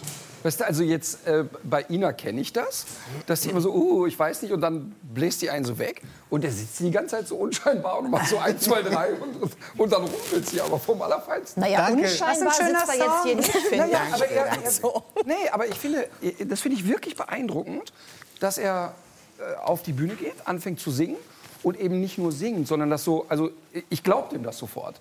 Und das finde ich echt großes Kino. Also danke für diese Ode an die Nacht. Ja, gerne, danke. Ist das eine neue, also eine neue Erscheinung, dass die Nacht dich so fasziniert oder war das immer schon Nee, so? das war schon immer so. Das war, also im Prinzip, man hat ja immer so Sachen, die irgendwo im Hinterkopf rumgeistern, wenn man eine neue Platte macht. Ina wird das kennen. Und so Sachen, die geistern immer von Platte zu Platte weiter und kommen nie zur Vollendung, weil man nicht das richtige Stück Mucke hat oder so. Aber irgendwie wollte ich immer schon irgendeine Ode an die Nacht machen, weil einfach alles, was, ähm, also wann immer ich Musik mache eigentlich oder also arbeite, ist es meistens dunkel, weil ich das da am besten kann. Da ist Ruhe, da nervt mich keiner, da, da klingelt es nicht und da, man kann einfach machen, was man will. Und findest du den Tag langweilig? Nee, aber der Tag ist halt für die anderen. Das ist, da machen die alle ihr Ding. Da, da, schön, mir ist Tag auch ist aufgefallen, anderen, man gibt ja. ja auch viele Interviews und da musste ich immer wieder diese gleichen Fragen beantworten. Und da ist mir beim Reden irgendwann aufgefallen, ich glaube, die Nacht mag ich auch so gerne und mögen viele so gerne, weil am Tag sind immer diese ganzen Leute, die alles muss der Norm entsprechen. Das musst du so machen, das musst du so machen. Hier ist so die Norm, da ist da die Norm. Nachts schlafen die alle. Es gibt keine Norm für gar nichts. Du kannst alles so machen und tun, wie du willst, in dem, was du tust. Und das ist das Schöne an der Nacht. Und deshalb wollte ich immer schon irgendwie das zu, zu einem drei, vierminütigen Ding machen. Und dann habe ich irgendwie bei, bei dieser Platte jetzt, keine Ahnung, dann hatte ich das mit der Eule, den Gedanken, das kann man super verknüpfen, das ist ja ein super Protagonist. Dann hatte ich diese schöne Musik und dann, Ich glaube, ich glaube dass äh, Ina Müller sich da sehr wiederfindet. Nein, das ganze Album ist leider toll. danke sehr. Äh, Aber bist du so, auch so ein Nachtmensch? Ja, ich bin auch Nachtmensch, aber total. Aber die Leute denken immer, jetzt ist sie so alt irgendwie schon und immer noch so nachts aktiv. Aber mir geht es genauso. Ich kann mich nur konzentrieren nachts, weil ich brauche Stille. Und Stille hast du einfach nur nachts. Wenn Ja. du in der Stadt leben willst, irgendwie noch in der Stadt leben willst, dann musst du es auf nachts Ja. verlegen. Und du, Bill? ich bin da inspirierter. Ich auch. Ja. Also ich glaube, das geht fast allen. Ja. Also, obwohl ich war neulich bei jemandem im Studio und die dann, und, ach nee, genau, und jemand anders hatte die Session äh, also quasi organisiert und dann meinten die so, cool, dann morgen um elf. Und ich so, und ich so, what? Ich so, und ich dachte, Abend. Ja, Ja, das ist ja sofort okay. Elf, jetzt noch eine halbe Stunde hin. Halb neun aufstehen. Und die so, nee, nee, 11 Uhr morgens. Ich so, wer geht denn um 11 Uhr morgens ins Ja. Studio? Und ich wer so, will dann kreativ sein? also, Das auch. das kann ich überhaupt nicht. Nee. Janis, bist du ein Tagesmensch oder ein Nachtmensch? Nee, ich bin auch eher der Nachtmensch. Ja? Mich stresst das auch total, dass die Leute dann immer irgendwie was von einem wollen. Und das, was du gesagt hast, dass genau das dann das. alles immer so geregelt ist. Und irgendwie so in eine Norm rein muss oder in so eine Schublade oder dass man irgendwie dann von 8 bis 16 Uhr oder so. Ja. Also ich kann das auch nicht. Schrecklich. aber also man ich macht natürlich. kreativ, Man spielt ja mit und Ja. macht es dann und denkt sich, ah, nachher ist Ruhe. Dann Bei kann mir ich weiß man Ding aber. Termine vor elf gehen nicht. Also das äh, Finde ich sehr sympathisch. mir. Ja. Ich habe neulich gelesen, ein Drittel der Bevölkerung äh, sind ähm, Nachtmenschen und zwei Drittel sind Frühaufsteher.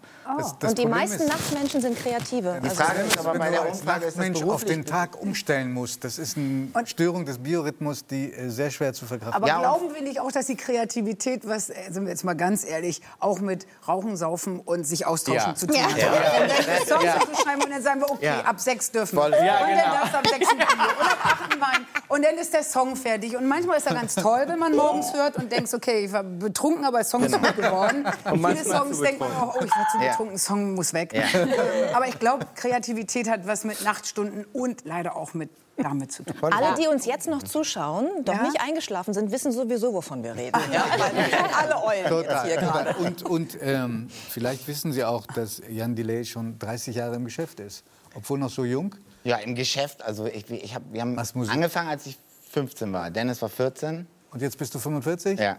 Und wir haben einen kleinen Rückblick, was du in der Zwischenzeit so gemacht hast. Okay, wow. Schön, oder? Wirklich schön. Ähm, du hattest 30 Jahre lange Zeit, in der du gesungen hast. Du hattest irgendwann mal auch Probleme mit der Stimme. Und genau, du zeigst Ja, ich Bilder. Ich glaube, das war die Zeit, in der euch äh, ihr zum ersten Mal auch persönlichen Kontakt hattet. Ja, nee, ich- den Kontakt hatten wir schon vorher, glaube ich. Ja, oder? genau. Aber das erste Mal, ich habe ihn dann halt angerufen. Aber, wirklich, hat mir die Nummer es- gesagt. ich glaube, du musstest eine Operation machen, Genau. Ich, die ich, ich besondere hatte, Angst auslöst. Genau, du hast halt als Sänger einfach irgendwann, das wird jeder kennen, äh, äh, vor allem Leute, die wie ich einfach so da reingeplumpst sind äh, und, und sich nicht, ja, ich hab das, ich kann das ja gar nicht so. Ich Das weiß gar nicht, wie man damit umgeht. Atemtechnik und so Man muss all diesen, nee, und vor allem das Aufwärmen, das Abwärmen, dieser ganze Kram, Mann. Ich habe einfach irgendwie geraucht und, und dann bin ich darauf und ich habe gerappt so. Ähm, und irgendwann äh, wurde das halt schlimm und dann habe ich so, ähm, so ver, wie, du hattest einen höher, ne? Ich hatte, Ich ein- hatte Zysten so Du richtig. hattest Zysten genau. und ich hatte, glaube ich, Polyp meist. Das ist eine Klasse Ja, ja. An den. Stimmbändern. An den An den Stimmbändern. Stimmen. Und das, We- das Krasse ist halt, ähm, wir waren bei dem gleichen Professor, der das gemacht hat. Der ist die Hammer-Koryphäe auf der ganzen Welt. Die Leute kommen nach Hamburg, um sich, also Opernstars, um sich das da machen zu lassen. Weil, wenn du nur ein, das ist kein Gag, wenn du nur einen Pups Nanomillimeter irgendwas zu viel wegnimmst oder stehen lässt, dann ist deine Stimme anders als vorher bei der OP. Also und in dem Moment, wo du die hast halt diese äh, ähm, diese Verdickung, ist halt da auf den Stimmbändern, wo sie ist, ähm, können die nicht zusammentreffen und deshalb ist da weg. Also dann würde ich jetzt höher gehen und dann und dann noch höher geht wieder, aber wenn ich das ist dann einfach weg. Das Problem beim Sänger ist halt immer, du kannst auf jedes Instrument neue Saiten ziehen. Aber Genau, du kannst aber ja keine nicht. neuen Stimmbänder Du hast draufziehen. aber noch nie eine Operation. Nee, noch nie, aber ich habe die ersten Jahre auch gebraucht, ähm, wie so ein Kind mit der heißen Herdplatte zu gucken, okay, das geht nicht, das geht. Vier Tage Konzerte und dann noch singen, äh, saufen am vierten Tag geht nicht. Lo- Danach noch sprechen geht nicht. Das Sprechen danach ist meist noch blöder als das Konzert an sich. das Aber- lernst du ja alles. Guck mal, ich habe das, als ich spiel- ich hatte auch wahnsinnig krasse Stimmprobleme, sehr, sehr lange Zeit und wahnsinnig viele Kehlkopfentzündungen. Dann hatte ich irgendwann Stimmbandmuskulaturüberlastung als Spieler und ich habe eine Ausbildung gemacht an der Ernst Busch und so und habe das auch nicht gelernt, damit umzugehen. Ich glaube, wenn man einfach wahnsinnig viel mit seiner Stimme arbeitet, scheiße, egal, ob man das kann oder nicht oder gelernt hat oder nicht, es gibt da, glaube ich, nicht. Also wenn jemand was beibringt, bedeutet es nicht, dass du die Technik kannst. Also und ich habe ja anscheinend die Technik Naja, gelehrt bekommen und das Aber also ich, Ja, ja. Ich habe schon gemerkt, also ich habe, das war halt genau auch das Level so, das war da, wo, wo, wo noch mal ab, ab so eine andere Zeitrechnung für so ein Jan Delay war. Ja. Und wo man einfach, also es, es steigen ja nicht nur die Größe der Hallen, sondern auch irgendwie die Verantwortung und das Kopfkino, das, was wir Stress. vorhin hatten, der Stress, das, das hat, wirkt ja. da ja alles drauf ein. Und dann habe ich einfach gelernt, nee, das geht so nicht einfach. Du musst das jetzt lernen, also du musst zumindest lernen, wie du dich da aufwärmst und wie du dich vielleicht, wenn du die Zeit und die Muße hast, auch abwärmst, was gut wäre. ähm, und weil ich, ich habe ja gezeigt bekommen, sonst geht es halt einfach nicht. Sonst ist halt hier Schluss. So, wir hatten, wir ich das hatten halt in, der, in der letzten Sendung hier eine der besten Opernsängerinnen äh, des vergangenen Jahrhunderts, Mhm. äh, die wunderbare, wunderbare Edda Moser. Und die hat erzählt, dass die vor wichtigen Auftritt sich den Mund mit Leukoplast zugeklebt hat. Ja, deswegen damit Augen auf sie bei der nicht in Versuchung Wirklich kommt, Ja. klassischer zu Sänger sein, das muss so schrecklich So sein. entbehrungsreich. Entbehrungsreich. Und dann Das liegst ist auch du das- 70 da und denkst, hätte ich mal doch lieber Popgesang gemacht. Da kannst du dir das noch mal gönnen und Ja. irgendwie rau sein. Oder, aber als klassischer Sänger, glaube ich, hast du gar keinen Spaß mehr. Hm. Wirklich, das ist mein Gefühl. Ähm, nicht jetzt, um penetrant Werbung für deine äh, CD zu machen, aber ich bin an zwei anderen Songs noch, äh, äh, bin ich noch hängen geblieben. Das, ein, das eine heißt Saxophon. Ja. Und das ist eine Widmung an deine Kindheit und vor allen Dingen an deine Eltern. Sehr kunstaffine Familie, kann man sagen. Ähm, und ihr seid, du bist aufgewachsen in einem ehemals besetzten Haus in Hamburg-Eppendorf. Das betonst du selber, Eppendorf, wichtig. Vielleicht müssen wir für die Menschen, die in Bremen oder Cuxhaven oder auf, ähm, äh, in Rostock oder auf Sylt leben, erklären, was Eppendorf ist. Ja, Sylt. ja, das so, oder Kampen oder so, wie man das aus der Bunten kennt. Das ist Eppendorf. Also die Leute in Eppendorf haben auch gerne mal ein Haus auf Sylt. Also du weißt, was ich meine. Ne? Du, Ja, kommst, du natürlich. warst auch lange in Sylt. Ich habe auch auf Sylt auch sechs Jahre gelebt und äh, ist, weiß Und ich Eppendorf genau, was du du, auch. und Eppendorf kenne ich auch, deswegen hast du natürlich genau recht. Ja. Und also äh, wart ihr da nicht total äh, Exoten, so als, als halbe Hippies da in Eppendorf? Ich glaube schon, aber Eppendorf hat halt auch noch ähm, eine andere Historie. Das Onkel Pö, das vielleicht der eine oder andere, der nicht aus Eppendorf Legen- kommt, Legende. kennt, Legende, da kommt Udo her. Also da, da ist Udo groß geworden und da waren halt auch wirklich, das war ein sehr kleiner Club, aber da waren wirklich. Weltlegenden, so keine Ahnung. Egal ob Miles Davis oder, oder irgendwelche, also alle, Jimi Hendrix, alle krassen Leute waren da. Die Beatles. Ähm, Erzähle ich jetzt einfach mal so. ich weiß gar nicht, ob das stimmt. Aber Udo war auf jeden Fall. Ja. Nee, egal. Auf jeden Fall war, hatte Eppendorf auch in den 70ern, glaube ich, viel so Künstler. äh, und Mucker und, und, und, und Leute, die Bock hatten, was zu machen und so einen bezahlbaren Wohnraum. Aber dann ging das halt los. Altbau wurde saniert und dann, das war wahrscheinlich so eins der ersten Modelle für Gentrifizierung, könnte ich mir vorstellen, nach, im Nachkriegsdeutschland. Und ähm, dann war der Kontrast halt krass, weil du halt diese Villen, also die war schon immer da, an der Alster hast, ne, mit dem, dem ganzen, was dazugehört. Und dann dieses Haus mit so Transparenten dran und so einem großen Oh ja. Dinosaurier, unser Haus, äh, mit so einem großen Dinosaurier im, im Garten. Ähm, also alle in Eppendorf kennen, es ist das Dinosaurierhaus, das war der Spekulantenfresser. Und ja, keine Ahnung, aber das war voll schön. Also es war toll. Du singst Saxophon, weil ihr hattet keine Einbauküche dafür. Ja, ich bin, genau, ich, ich bin äh, in einem Kinderladen gewesen. So. Meine Eltern haben mich durch die halbe Stadt gefahren, damit ich in einem alternativen Kinderladen bin, was es damals nicht so gab. Ähm, und deshalb dachte ich, überall In Hamburg, so. Eppendorf nicht so gab, ist anders. Ge- Genau, das, da, da will ich hin, auf diesen Kontrast. Also ich, der war dann in Altona und da war es halt so alles so wie bei mir zu Hause. So, ah ja, so ist das. Und ich dachte, überall ist das so. Und dann bin ich halt auf die Grundschule gekommen in Eppendorf.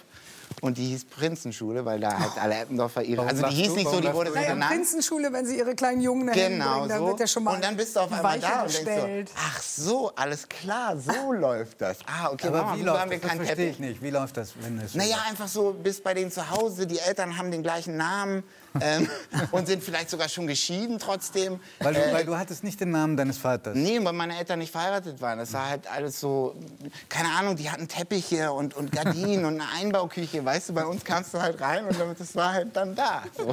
Aber es war alles toll. Ich habe ich hab, ich hab das bis dahin nie irgendwas vermisst.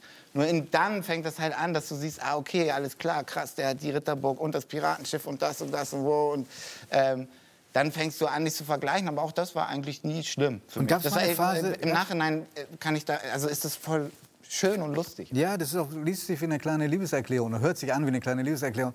Gab es denn auch eine, mal eine Phase, in der dir deine Eltern peinlich waren? Ja, aber das hat nichts damit zu tun, sondern das ist die Phase, die jeder kennt und jeder hat. Also einfach so mit, ich habe da gerade auch viel mit ähm, Leuten drüber geredet, das ist so mit 13, 14, 15, so Pubertät, das ist, das ist einfach so. Ich finde, ich denke, man kann die coolsten Eltern, also das ist meine Theorie, Ja. man kann die coolsten Eltern der Welt haben, so wie ich, ähm, aber dann muss es zwei, drei Jahre geben, wo es einfach so ist, so, hey, macht euer Ding, ich du in will dieser mein eigenes Zeit Ding machen. Und überall, Eltern- ganz kurz, Ja. und überall, wenn ich so merke, da ist das nicht so, die haben so coole Eltern, also jetzt irgendwelche Kids und hängen mit 14, 15 noch mit ihren Eltern zusammen und machen Yoga-Urlaub oder so, dann denkt jemand so, uh. Weiß nicht. Aber ja, äh, hattest du in, aus der Sicht vielleicht der, deiner Eltern oder der Freunde deiner Eltern auch mal so eine Phase, wo du perverse Berufswünsche hattest?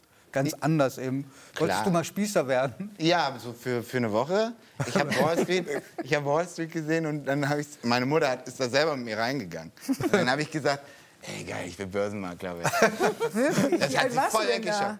Zehn? Neun? Oh, Zehn? dann ist die mit dir in den Film gegangen. Ja, weil das war, ich bin ganz anders auch aufgewachsen. Ich habe früh solche Filme gesehen, aber das war super für mich. Mein Vater ist Filmemacher, meine Mutter ist quasi, hat auch Film studiert und es ist so, ich weiß nicht, also ich habe jetzt nicht irgendwelche Abmurksfilme gesehen oder so, aber einfach, keine Ahnung. Äh, Ich konnte mir aber auch dann früh das Urteil bilden, dass zum Beispiel Truffaut und Godard und so ein Zeug, das, damit kannst du mich jagen bis heute. Also ich bin voll der Popcorn-Kino-Typ. Vielleicht auch deshalb geworden, weil diese ganzen, ich musste mir, ich war mit sechs auf dem Experimentalfilmfestival in Oberhausen. Das ist halt so groß. Dann willst, du, dann willst du einfach dein Leben lang Transformers gucken. Du hast gerade schon gesagt, diese Phase wo man, wo man die Eltern peinlich findet, egal was man macht und egal wie, wie cool man ist. Aber noch bist du in einer schönen Phase, weil du hast in einem Song, der mir natürlich wahnsinnig äh, zu Herzen geht, äh, den hast du deiner Tochter gewidmet, die jetzt sieben Jahre alt ist und der Song heißt Zurück. Und du beschreibst, wie die Tochter dich nicht gehen lassen möchte und schon Tage bevor äh, es wieder losgeht mit Konzerten, Auftritte, sich festhält an dir. Nee, eher so festhält an dem Gedanken, dass das in drei Tagen beziehungsweise Ja. zwei Tagen Ja, beziehungsweise ja. Sie hat sozusagen den Countdown, den dramatischen macht. Ja, das ist, komischerweise ist das so gewesen, dass das, ähm, äh, jetzt ist es gerade wieder voll krass, weil, ich wollte ja nicht drüber sprechen, aber wegen Corona, ähm, war ich jetzt quasi, das war auch wunderschön. Ich war noch nie so lange so die ganze Zeit mit meiner Tochter zusammen, vorher, so, in sechs Jahren nicht. Und dann kommt dieses Jahr, und man ist die ganze Zeit zusammen und dann ist das für sie auch ganz anders, weil sie ist eigentlich damit aufgewachsen und groß geworden, dass es klar ist, Papa ist dann weg. Und das, weil das von Anfang an immer so war. Und das war auch, glaube ich, nicht so schlimm. Aber jetzt ist es halt voll krass, wo ich jetzt unterwegs bin wieder und, und, und Sachen machen muss, wie hier, ähm, was ich gerne mache, ähm, dass sie da überhaupt nicht mehr drauf klarkommt. Hast und, du ihr und, den Song äh, vorgespielt? ja, Und fand sie, glaube ich, auch sie? cool, aber war jetzt nicht so, dass sie da irgendwie... War nicht besonders berührt. Nö. Zu wenig? Die hat Was enttäuscht? Nein, gar nicht. Ich finde das ganz toll und ich finde das wichtig. Ich, äh, also sie, sie, sie, ähm, hat, sie, sie interessiert sich voll dafür und es gibt einfach andere Songs, die feiert sie dann voll ab und das ist dann ihr Ding. Aber sie, sie geht noch nicht so jetzt, glaube ich, auch ein auf so Inhalte vielleicht oder so. Und, und, und ich keine Ahnung. Aber das, sie fand es cool. Aber ja, danke. Äh, wir haben vorhin Ina gefragt nach der Apotheke in Blumenthal. Ähm, du hast äh, auch einen Bremer Bezug, der sehr klar ist, nämlich eine große Hingabe zum Werder. Ich möchte nicht über Corona sprechen und Nicht Nee, über Werder, Werder hast du nicht angemeldet, also musst du da durch. Du hast sogar einen sehr schönen Song gemacht Ja. vor ein paar Jahren für Werder Bremen. Auf, an diesem Wochenende entscheidet sich's. Und weißt du, ich wusste, dass wir darüber, ne, darauf zu sprechen kommen werden. Und das ist so krass, weil ich war, ich war glaube ich, in keiner Sendung so oft wie hier bei euch. Und Was gefühlt- schön ist übrigens. Was wunderschön ist, ist meine Lieblingssendung. Aber jedes Mal müssen wir, sitzen wir hier und sprechen über Werder. Und jedes Mal ist es alles, sitzt du da mit so einer Bedenkenmiene und kommst, moderierst die Frage an. So beim Leichenschmaus. Jedes Mal! So, ich meine, ich war das erste Mal jetzt, keine Ahnung, 2007. Aber das liegt nicht an 3 nach 9, sondern an Werder. ja, ich weiß. ja, es ist, ja, es ist schlimm. Es ist genauso wie letztes Jahr. Äh, es, an einem Tag in 90 Minuten entscheidet sich alles. Und es kann alles passieren. Ihr guckt euch gerade fragend an. Ähm, Nee, nee, nee, nee. Ach so, okay. Nein. Ich wollte nur kurz. Nein, ich bin, ich bin nämlich bekennender BVB-Fan und ich war als erst, als einer der ersten Male in, in Bremen war, war ich hier im Werder-Stadion beim DFB-Pokal äh, Werder gegen Bremen. Nee. Werder gegen Bremen? Kann nicht sein. Ja, oder irgendwas anderes. Werder gegen Bremen. schon länger her, dass solche. Spiele Nee, auf jeden Fall war es unglaublich peinlich für mich, weil wir waren in einem Bremen-Block. Ich hatte meine BVB-Jacke an und habe mich super geschämt. Die Werder-Fans waren mir alle total offen und waren so, ist doch nicht so schlimm, dass du BVB-Fan bist, du. Und dann haben wir auch kläglich verloren, direkt 4 zu was weiß ich was. Es war auf jeden Fall wahnsinnig schlimm und danach waren wir im Viertel uns einfach einen reinkippen und es war super lustig mit den Werder-Fans. Deshalb ist es nicht so schlimm, über Werder zu, zu reden. Muss für aber lange her gewesen sein, wenn wir hoch gegen Dortmund gewonnen haben. Das muss lange her gewesen Ja, aber was machst du denn Samstag? Nachmittag. Ich habe das Glück, äh, ich habe das Glück, dass also schon quasi gefühlt seit das so, äh, seit diese Negativserie ist, mache ich Promo und habe jeden Tag zu tun und kann das gar nicht so verfolgen. Und Samstag hab, bin ich hier beim äh, Eurovision Song Contest Countdown und spiele mit meiner Band sogar drei Songs. Das heißt, ich werde den ganzen Tag Soundcheck, Kameracheck und alles haben. Und bin auch irgendwie froh darüber, weil ich hatte überhaupt keinen Bock, frei zu haben. zu wissen, da läuft dieses Spiel. Denken, oh, gucke ich mir das jetzt an, weil das macht. Aber also das- Bremen und Hamburg in der zweiten Liga ist doch was Das Schönes. ist ja voll geil, ja. Ich finde auch, da, Also man, da kann man sich da auf Jahr was in der zweiten freuen. Liga ja, passiert, ich finde ist auch. krass. Also- Im Moment, die Wechsel sind ganz gut, finde ich. Ja, gegen Schalke spielen. Ja, zweite Liga ist eh geiler. Jan, vielen Dank. Komm bald wieder und nächstes Mal reden wir über Corona, aber nicht über Werder Bremen. Okay. Herzlichen Dank. Ja? Und jetzt kommen wir zu dem wahrscheinlich abenteuerlichsten Mann in dieser Runde, und zwar zu Janis McDavid. Hallo nochmal. Hallo. Nochmal Applaus. Ich hätte dich vorhin eigentlich schon mal ansprechen müssen. Und zwar, als wir über den Führerschein gesprochen haben, äh, mit den beiden Ladies da vorne. Was hast du da gedacht? Ich habe mir gedacht, wieso will man unbedingt Schaltauto fahren? Also es ist doch wesentlich geiler, ein Auto mit einem Joystick zu fahren. Und das ist doch die Zukunft. Also das ist doch das, wo, wohin es eigentlich geht. Oh ja, also wer macht denn heutzutage noch Schaltung? Ja? Also ich fahre Automatik und bin bekennender Automatikfahrer. Sehr gut. Und sehr, sehr gut. Ist da auch schon so ein autonomes System drin, was da jetzt quasi für uns alle jetzt dann irgendwie erst kommt? Also kannst du mit dem Ja. Auto auch sprechen oder machst du wirklich alles mit, mit, mit dem Arm oder mit dem Mund? Na, ich kann mit dem Auto sprechen, ähm, kann mich da irgendwie lustig unterhalten, wobei das, was zurückkommt, ist ja dann meist nur ein Befehl, der dann ausgeführt wird. Und ähm, tatsächlich ist mein Auto im Grunde genommen so die Vorstufe zum autonomen Fahren, ähm, weil es eben ein digitales Lenksystem ist. Also das ist sozusagen, ich habe einen Joystick unter der Achsel klemmen Und ähm, da gebe ich die Befehle und die werden digital dann übertragen an die Achsen bzw. an den Motor. Wahnsinn. Und das ist tatsächlich die Vorstufe dann jetzt zum autonomen Fahren. Und das ist halt total abgefahren, weil man macht sich das gar nicht so, so klar. Aber es fahren seit Jahrzehnten Menschen mit Behinderungen jetzt mittlerweile über eine Milliarde Kilometer quasi mit der Vorstufe zum autonomen Fahren. Und äh, das wird dann im Prinzip die Technologie sein, mit der wir demnächst alle unterwegs sein werden. Und du sagst, das Autofahren macht dir ganz besonders viel Spaß. Warum? Ja, ich finde Autofahren super. Also ich wollte als Kind immer Auto fahren. Ne? Weil jetzt, ich meine, jetzt bist du mit deinem Rollstuhl irgendwo und ich bin in so einem Vorort von Bochum aufgewachsen und du kommst halt nirgendwo hin. Du musst immer deine Eltern fragen, dass sie dich irgendwo hinfahren und das ist natürlich dann irgendwann, hört es so ein bisschen auf, cool zu sein. Und ähm, ich wollte also immer Auto fahren. Und ich war auch fest davon überzeugt, dass es funktioniert. Aber alle Leute haben mir natürlich gesagt, das geht nicht. Ja, ich meine, klar, du hast keine Arme und Beine, wie willst du denn Auto fahren? Ne? Und ähm, ich habe mich dabei nicht von abbringen lassen. Und für mich war immer klar, nee, ich werde aber irgendwann eine Lösung finden. Und wusste es aber immer noch nicht. Und dann habe ich durch Zufall ähm, Paravan kennengelernt, die auf der Schwäbischen Alb sitzen und sich das eben zur Aufgabe gemacht haben, Autos entsprechend so umzubauen mit diesen digitalen Systemen, ähm, dass man damit auch, ja, wie in meinem Fall, ohne Arme und Beine mitfahren kann. Und das war für mich ein wahnsinnig großartiger Moment. Da kann ich mich immer noch total gut dran erinnern, wo ich das erste Mal mit jemandem gesprochen habe, mit Roland Arnold, dem Chef und Gründer dieser Firma. Und zum ersten Mal sagt mir jemand, ja, so ganz genau, wie es geht, weiß ich jetzt auch noch nicht. Aber ja, wir werden es schaffen. Ja. und nicht die Hände über dem Kopf zusammengeschlagen hat und sich gedacht, um Gottes Willen, der Junge will Auto fahren. Ähm, und das ist natürlich so der eine, der eine Punkt. Es gibt mir eine unheimliche Freiheit. Aber Autofahren ist aus noch einem zweiten Grund total geil, weil es gibt keine Situation, in der ich unbeobachtet bin, beziehungsweise in der man nicht sieht, dass ich keine Arme und Beine habe. Und Menschen nehmen immer Rücksicht. Also wenn ich mit dem Rollstuhl in der Fußgängerzone irgendwem die Vorfahrt schneide oder mich als Arschloch verhalte, dann entschuldigen die Leute sich bei mir, ja? obwohl ich vielleicht derjenige bin, der den Fehler gemacht hat. Im Auto ist die einzige Situation in meinem Leben, in der ich genau gleich behandelt werde wie alle anderen auch. Und ich finde, das gehört auch irgendwo so ein Stück weit zum Thema Freiheit dazu. Benimmst du dich dann auch wie so eine alte Rennsau? Ja, voll, voll. Ich bin die absolute, also ich glaube, man möchte nicht mit mir Auto fahren.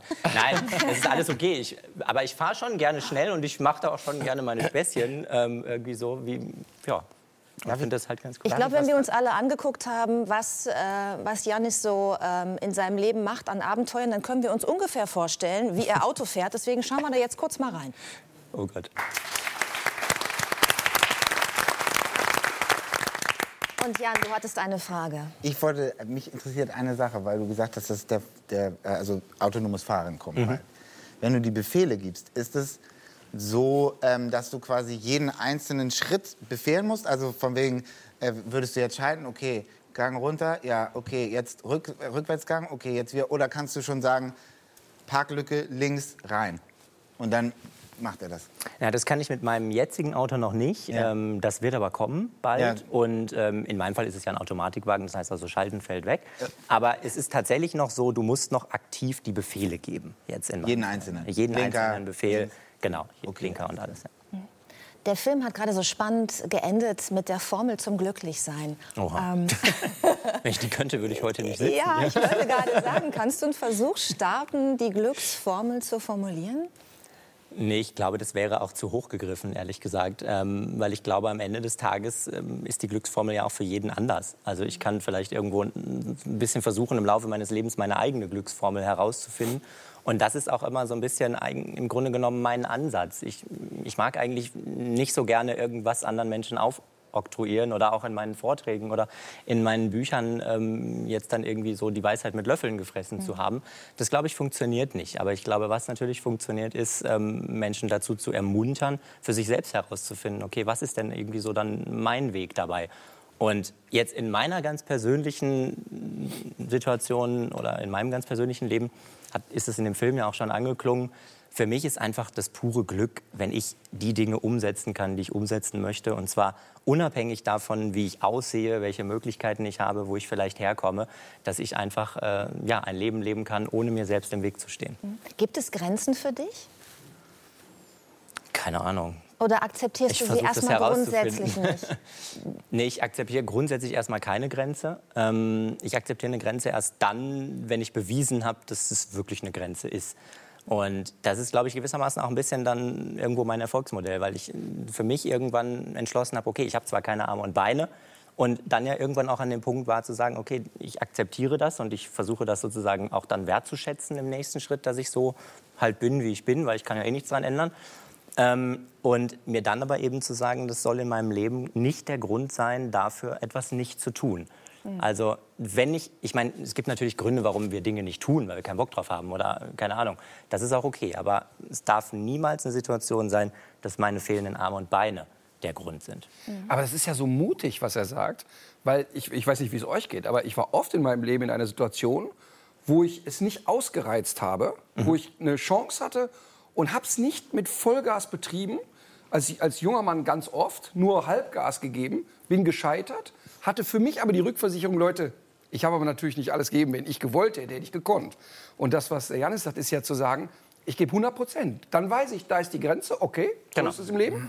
Aber ich habe den Mut, die Grenze zu suchen. Und ich finde, das ist ein unglaublich mutiger Akt und auch so ein, so ein reifer Akt. Und ich glaube, dass das ganz viele junge Menschen überhaupt nicht können. Also, also ich kenne, also in meinem Freundeskreis sind ganz viele Männer, die diese Grenze eigentlich nie gesucht haben, weil sie Angst hatten vor dem Scheitern. Und das impliziert ja auch, dass er akzeptiert, dass es ein Scheitern gibt. Und das ist ja eigentlich die größte Kunst. Ist es so, das Scheitern akzeptieren zu können oder ist es mehr? Na, wenn etwas wirklich nicht funktioniert, dann, dann habe ich auch alles ausprobiert, sozusagen. Mhm. Dann muss ich irgendwann an dem Punkt auch sagen, okay, ich schätze die Situation wert. Also, ich meine, ich habe ich war nicht immer so drauf. Ne? Ich habe ja auch einen ziemlichen Kampf gegen mich selbst irgendwo geführt in meinem Leben und hatte ein großes Problem mit meinem Körper und wie er aussieht. Und in dieser Phase habe ich relativ viel ausprobiert und habe irgendwie ausprobiert mit Prothesen oder mich zu verstecken oder nicht mehr nach draußen zu gehen und so weiter und so fort. Bis ich dann aber irgendwann an diesem Punkt war, festzustellen, okay, du kannst nichts ausprobieren oder es, es funktioniert alles nicht. Also musst du am Ende des Tages, und das ist das Einzige, was ja dann bleibt, mich mit der Situation zurechtfinden. Aber das reicht mir auch nicht sondern ich muss die Situation eigentlich dann im nächsten Schritt wertschätzen. Mhm. Ist es dann so ein bisschen das, also die Glücksformel, dass man, dass man auch guckt, was bringe ich eigentlich mit und was kann ich dann zu meinem USP machen? Du hältst ja auch viele Vorträge äh, mhm. vor Wirtschaftsunternehmen, also der Unique Selling Point, der mich von allen anderen unterscheidet. Ja klar, das ist es dann mit der Zeit natürlich auch geworden. Ähm, und ähm, das ist dann auch immer so ein spannender Punkt, wenn ich dann irgendwie gefragt werde, ob ich denn, wenn ich jetzt einen Schalter drücken könnte, Arme und Beine haben wollen würde oder wenn die gute Fee kommt. Und meine Antwort ist da ganz klar und lautet ganz klar nein, würde ich nicht, äh, würde ich nicht machen. Ich würde keine Arme und Beine mehr wollen. Und dann kommt immer die Gegenreaktion, ja ist ja klar, das ist ja auch dein USP jetzt, ne? das hast du dir ja irgendwie dann jetzt auch zur Marke gemacht. Ja, das stimmt natürlich, klar, das ist, ist ganz klar. Und äh, sicherlich haben sich da auch einige Türen dann geöffnet äh, damit, die sich vielleicht so nicht geöffnet hätten. Aber das ist ja keine Garantie. Mhm. Es hätte ja genau umgekehrt sein können. Ja? Und ich glaube, dieser Punkt, und der war mir sehr früh klar, es kommt am Ende auf meine eigene Verantwortung an. Mhm. Ja? Du hast vorhin gesagt, es gab eine Zeit in deinem Leben, da konntest du noch nicht so darüber denken, wie du jetzt darüber denkst. Da warst mhm. du noch kein Motivationscoach, der das sogar weitergeben kann, dieses Gedankengerüst. Ähm, wann war das, diese Zeit, wo du versucht hast, mit Prothesen klarzukommen, wo du diesen Kampf gegen dich selbst geführt hast? Das war so in der Pubertät. Das war so in der bisschen, Pubertät, ne? genau. Das war eigentlich klassischerweise in der Pubertät, wobei das hat bei mir schon mit acht Jahren angefangen, weil ich mit acht Jahren eben festgestellt habe, oh krass, das ist ja wirklich irgendwie übel, wie du aussiehst und dass du keine Arme und Beine hast und wie sehr du dich irgendwie dann von anderen auch unterscheidest. Wieso ist dir das mit acht Jahren erst aufgefallen? Mmh ich glaube, das hat viel mit meinen Eltern zu tun, die für mich immer wollten, dass ich so normal und so unabhängig wie möglich aufwachse. Und meine Eltern haben wirklich versucht, irgendwo da so eine Welt zu erschaffen für mich, in der völlig klar war, natürlich habe ich keine Arme und Beine. Und natürlich bin ich auch im Kindergarten, hatte ich irgendwie einen knallgelben Rollstuhl damals. Ja? Mhm. Und das war mir irgendwo auch bewusst. Aber für mich war das immer so ein bisschen wie Sommersprossen haben. Es macht überhaupt keinen Unterschied. Ich habe nie verstanden, warum mich andere Kinder gefragt haben, dass ich keine Arme und Beine habe. Weil ich immer dachte, ich frage dich doch auch nicht, warum du Sommersprossen hast. Keine Ahnung, ja. Und so war das. Und das, das haben meine Eltern, und da muss man auch wirklich nochmal ein großes Lob, glaube ich, an dieser Stelle aussprechen, ähm, weil sie das wirklich in einer Konsequenz durchgeführt haben, dass ich erst mit acht Jahren realisiert habe, okay, ganz so ist es vielleicht doch nicht. Ist vielleicht doch ein bisschen härter, als äh, sozusagen nur Sommersprossen zu haben. Und dann hat das im Prinzip, äh, dieser Kampf gegen mich selbst hat dann im Prinzip ja, neun Jahre ungefähr angehalten, bis ich dann 17, 18 Jahre alt wurde. Und ähm, sich da die Dinge dann erst gelöst haben. Diese Erziehung, von der du sprichst, diese Stärke, die man dir da auch mitgegeben hat, die kommt von den, du nennst sie immer die Bochumer Eltern. Mhm. Weil es gibt auch Hamburger Eltern. Was ist der Unterschied zwischen beiden? Genau, es gibt meine Hamburger Eltern und es gibt meine Bochumer Eltern. Und ähm, bei meinen Hamburger Eltern bin ich geboren und bei meinen Bochumer Eltern bin ich aufgewachsen. Und meine Bochumer Mutter hat immer eine schöne Geschichte erzählt und ich finde das irgendwie so klasse. Und ich finde, daran sieht man auch noch so sehr, wie, wie, was für eine große Rolle dann auch die eigene mentale Einstellung spielt. Weil sie hat immer die Geschichte erzählt, naja, es gibt halt Kinder, bei denen haben die einen Eltern die Aufgabe und die anderen Eltern haben sozusagen eine andere Aufgabe. Und ähm, das war bei uns einfach so. Und ich habe das auch nie in Frage gestellt oder ich habe mich auch nie irgendwo abgegeben gefühlt ähm, oder irgendwas von meinen, von meinen Hamburger Eltern jetzt in dem Fall. Aber das Einzige, was ich tatsächlich dann ablehne, sind dann die äh, korrekten Bezeichnungen, sowas wie Pflegeeltern oder irgendwas. Weil ich halt denke, das wird am Ende dem nicht gerecht, was meine Eltern da für mich geleistet haben und äh, für das, wie ich aufgewachsen bin. Mhm. Du sagst, du kannst alles ertragen, aber kein Mitleid. Ja, bitte. Ja. um Gottes Ich kann Willen. das total gut verstehen, weil Mitleid schafft ja auch immer so eine Fallhöhe, finde ich. Ja, ne? Mitleid so ein schafft eine Oben und Hierarchie. Unten, Mhm. ja. Genau. Und das ist etwas, was du, glaube ich, sowieso ablehnst. Ne? Ich habe deinen Rollstuhl gesehen vorhin.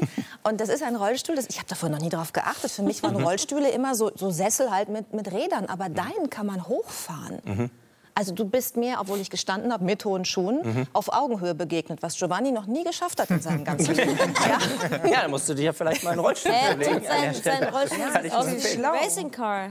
Dein Mein Rollstuhl ist sieht voll aus das wie ein Racing Car. Ja, Der geht genau. in jede Richtung, der ist super mobil Ja. und so. Mhm. Warum ist dir das wichtig, diese Augenhöhe? Ich meine, ich kann mir das denken, aber vielleicht magst du es uns auch noch mal sagen, was das auch mit dir macht. Ja, weil äh, ich meine, du hast das Thema vorhin auch äh, angesprochen, ne? ähm, weil das einfach immer irgendwo unterschwellig doch etwas kommuniziert, ja. Und so dieses immer irgendwo und in meinem Fall wäre es ja dann noch krasser. Ich würde ja immer auf Sitzhöhe sein, während die Leute stehen, ne? Ja. Und da ist einfach schon so eine Spannung drin. Ähm, und das funktioniert nicht. Das funktioniert im Geschäftsleben nicht und es funktioniert ähm, sozusagen auf irgendwelchen Netzwerkveranstaltungen schon mal gar nicht. Und deswegen war mir das immer wichtig, dass ich diese Augenhöhe eben tatsächlich auch physisch herstellen kann. Aber noch viel wichtiger ist ja nicht die physische Augenhöhe, sondern dann tatsächlich die, die psychische Augenhöhe, ja, ähm, für die ich dann immer entsprechend auch sorge, wo ich dann immer sage, hey, ihr müsst mich nicht bemitleiden ähm, und ihr könnt ganz normal sozusagen jetzt mit mir reden. Ähm, das ist überhaupt kein, Mhm. kein Stress an der Stelle, weil nur dann findet ja wirklich eine ehrliche Begegnung statt. Und das ist doch das, worum es geht im Leben. Wo ziehst du die Grenze, wie weit man dir helfen kann? Du wohnst bei deinen, darf ich keinen Fehler machen, Bochumer Eltern, ja, die Richtig, auch ab genau. und zu assistieren bei bestimmten Dingen im Leben. Und wir haben vorhin Bilder gesehen von einem sehr guten Freund von dir, der mit dir auf den Berg geklettert ist. Mhm. Du warst, was ich sehr lustig finde, du sagst es selber so, Rucksacktourist. Ich bin der einzige Rucksacktourist, der dem Wort Ja. wirklich gerecht wird. Ne? Ja. Und am allerwitzigsten war aber, als wir diesen Rucksack gekauft haben, weil ich bin ins Sportgeschäft und habe dem Verkäufer, der Arme, dem habe ich ganz begeistert erzählt, dass wir da in Peru fünf Tage auf 4000er wandern wollen und so weiter. Ja? Und er guckt mich völlig verdattert an und denkt sich, um Gottes Willen, ja, was soll ich denn jetzt machen? Und dann stelle ich ihm die Frage, naja, und in welchem dieser Rucksackmodelle kann ich am gemütlichsten drin sitzen? Ne? Ich meine, das ist doch absurd, ja? Ich meine, der verkauft tausende von Rucksäcken an Rucksacktouristen und hat die spannendste Frage bisher noch nie irgendwo beantwortet. Ja, und ähm, das, äh, da machen wir natürlich irgendwie ganz, ganz, coole, äh, ganz coole Aktionen. Und für mich ist das immer eine, eine Riesenfreude, weil ich natürlich durch diese Art und Weise, natürlich sitze ich in diesem Rucksack dann eingezwängt. Und natürlich ist das irgendwie auf den ersten Blick so das Gegenteil von unabhängig. Und ich habe gerade von Autofahren gesprochen und so weiter. Ja? Ähm, aber ich finde, das Gegenteil ist der Fall. Also ich fühle mich eigentlich dann in diesem Rucksack noch freier, wenn ich dann irgendwo auf 4600 Metern auf irgendeinem Berg stehe und einfach weiß, okay, das wäre normalerweise nicht passiert. Ja? Das wäre nicht passiert, wenn du nicht diese Freunde gehabt hättest, wenn du nicht deine Eltern gehabt hättest und wenn du nicht deine eigene Verantwortung gehabt hättest, weil das ist eben was, was oft dann auch vergessen wird, dass man sich ja auch auf so einer Situation sehr gerne dann mal ausruhen kann. Ähm, und das habe ich alles nicht gemacht und ähm, deswegen habe ich ein cooles Leben, glaube ich. Aber das, was der Janis beschreibt, ist ja eigentlich das, was wir in unserer Gesellschaft verlernt haben, um Hilfe zu bitten. Der Mensch ist kein Einzelgänger, biologisch betrachtet. Und wir alle haben ja immer, haben ja immer im Kopf, ja, aber wir alle haben ja immer im Kopf, fall niemanden zur Last. Wenn du ein Problem hast, red mit keinem darüber und so. Und wenn, wenn Ina sagt, ich hatte Panikattacken, das ist ja erstmal ein sehr offenes und ehrliches Statement und sagen, Ich habe mir Hilfe gesucht. Und warum sollte ausgerechnet er sagen, nee, aber ich, militant werde ich nicht um Hilfe fragen? Das wäre ja der absurdeste Prozess überhaupt. Aber unabhängig von Janis haben wir in der Gesellschaft so ein bisschen verlernt, dass wir eigentlich ein Rudelverband sind und jeder gibt eine kleine Hilfestellung. Und Mhm. deshalb ist es ja total schlau zu sagen, ich habe einen Kumpel, der kann diese eine Sache besser als ich. Genau. Also nehme ich seine Ressource und an anderer Stelle habe ich garantiert etwas anzubieten, wovon er profitiert. Ich glaube, Ja, es wichtig ich ist, sensibel auch- zu sein, wo, wo du Hilfe wirklich auch möchtest und annehmen kannst und wo es auch zu viel wird. Ne? Weil du äh, beschreibst auch, äh, dass dir zum Beispiel, ich weiß nicht, was in Sri Lanka, die, die übermotivierten Kellner, die dich dann füttern wollten, wo du Ja. gesagt hast, sorry, ich kann alleine essen. Mhm. Äh, also es geht ja auch manchmal zu weit. Ne? Das ist, glaube ich, dann auch Ja. wichtig, dass Ja. man da die gewisse Sensibilität hat, zu gucken, wo ist die Grenze. Genau, aber du hast was, eigentlich was Richtiges gesagt. Am Ende des Tages ist es ja bei uns allen so. Ich glaube, das ist ja ein Thema, was wir alle haben. Ich glaube, die wenigsten von uns machen die Steuererklärung selber. Ja? So, das heißt, natürlich nehmen wir irgendwo Hilfe in Anspruch. Ja? Und das ist für mich, die Regel ist relativ einfach, da muss man jetzt gar nicht so einen großen Zauber drum machen. Ähm, wenn ich weiß, jemand anders kann etwas besser, dann nehme ich die Hilfe an. Und wenn ich weiß, ich kann es aber selber genauso gut oder auch, dann nicht. Und natürlich gibt es Grenzüberschreitungen. Also, aber das ist ja auch eine Kulturfrage dann. Ne? Ich meine, so dieses gefüttert werden ist in unseren Kulturkreisen, ähm, wo man sich so denkt, um Gottes Willen. Aber in anderen Kulturkreisen ist es die höchste Form des Respekts, die du jemandem entgegenbringen kannst. Also auch da muss man dann natürlich ein bisschen differenzieren an der Stelle. Ähm, was ist das größte Kompliment für dich, was man dir machen kann? Oh Gott, da werde ich jetzt den Shitstorm provozieren. Der Einführung sind wir jetzt echt gespannt. Ja? Na, also das größte Kompliment, was man mir machen kann, ist, wenn man mir sagt, man hat meine Behinderung in meiner Gegenwart vergessen. Da würden jetzt viele Leute auf die Barrikaden gehen tatsächlich an dieser Stelle, weil sie sagen, naja, damit ähm, sozusagen ähm, ja, blendest du einen Teil meiner Identität irgendwo aus. Und ich würde diesen Schritt sogar noch so gehen, aber es ist ein Teil. Und was aber oftmals falsch passiert in dieser Gesellschaft ist, dass dieser Teil, ich meine, es ist ein Begriff, ich habe keine Arme und Beine, ich bin aber ansonsten irgendwie noch blond, habe Locken, habe einen Beruf, komme irgendwo her. Und es gibt ja viel mehr Merkmale und identitätsstiftende Bezeichnungen, die mich auszeichnen. Und was aber oftmals passiert, ist, dass gerade so diese, diese Diversity-Merkmale, also das ist Behinderung, das ist das Alter, das ist das Geschlecht, die sexuelle Orientierung und so weiter. Diversity und heute ist ja auch der Diversity-Tag, der deutsche. Und dass das immer viel mehr gewichtet wird, wenn diese Bewertung von außen kommt, als, ähm, als ich das selber machen würde. Wobei man natürlich an dieser Stelle dann jetzt schon auch ein, noch mal einen Schritt wieder zurückgehen muss, weil es gibt schon irgendwo dann Unterschiede, die natürlich nur deshalb existieren oder die auf die Grund dieses Merkmals existieren. Ich merke das jetzt immer mehr, ähm, auch im Zusammenhang mit dem Buch werde ich angefragt von Firmen zum Beispiel, um irgendwelche Kooperationen zu machen. Und da merke ich schon sehr häufig, da geht es mir, glaube ich, ähnlich wie das Thema bei Frauen ist, dass man eben für eine gleiche Bezahlung weniger Geld kriegt. Und das ist eine Sache, die wird anhand des Merkmals Behinderung auch gemacht weil dann oft gesagt wird, naja, wir tun dir einen Gefallen, dass du mit uns kooperieren darfst. Und ich glaube, dass, dass ich mit meiner medialen Reichweite viel, viel mehr darüber diskutieren muss, dass ich ein Business mache, wovon ich im Übrigen auch irgendwo leben muss am Ende des Tages, als dass andere Leute, andere Influencer äh, sozusagen machen, die, die, die eine ähnliche Reichweite haben. Und deswegen muss man da jetzt, weil heute der Diversity-Tag ist, an der Stelle natürlich schon nochmal sagen, es gibt durchaus immer noch strukturelle ähm, ja, strukturelle Diskriminierungen, die einfach stattfinden, weswegen man dann natürlich den Begriff der Behinderung wieder in den Vordergrund stellen muss. Also ich glaube, wir haben heute alle vergessen, ähm, dass du eine ja, Behinderung hast, die, die man gar nicht so nennen darf, weil sie hindert dich an nichts. Du bist hier der Abenteuerlichste in der ganzen Runde. Vielen Dank für das Gespräch. Danke. Janis, danke dir. Meine Damen und Herren, es ist sehr spät geworden. Danke, dass Sie so lange dabei waren. Wir, sind, ähm, wir haben gelacht zusammen, wir sind sehr berührt worden, wir haben viel, viel gelernt. Herzlichen Dank. Und wir haben getanzt und das seit langer Zeit wieder bei 3 nach 9. Bis bald. Wir sehen uns im Juni wieder. Tschüss Ciao, auf Wiedersehen. Tschüss. Danke. und danke an die Danke euch.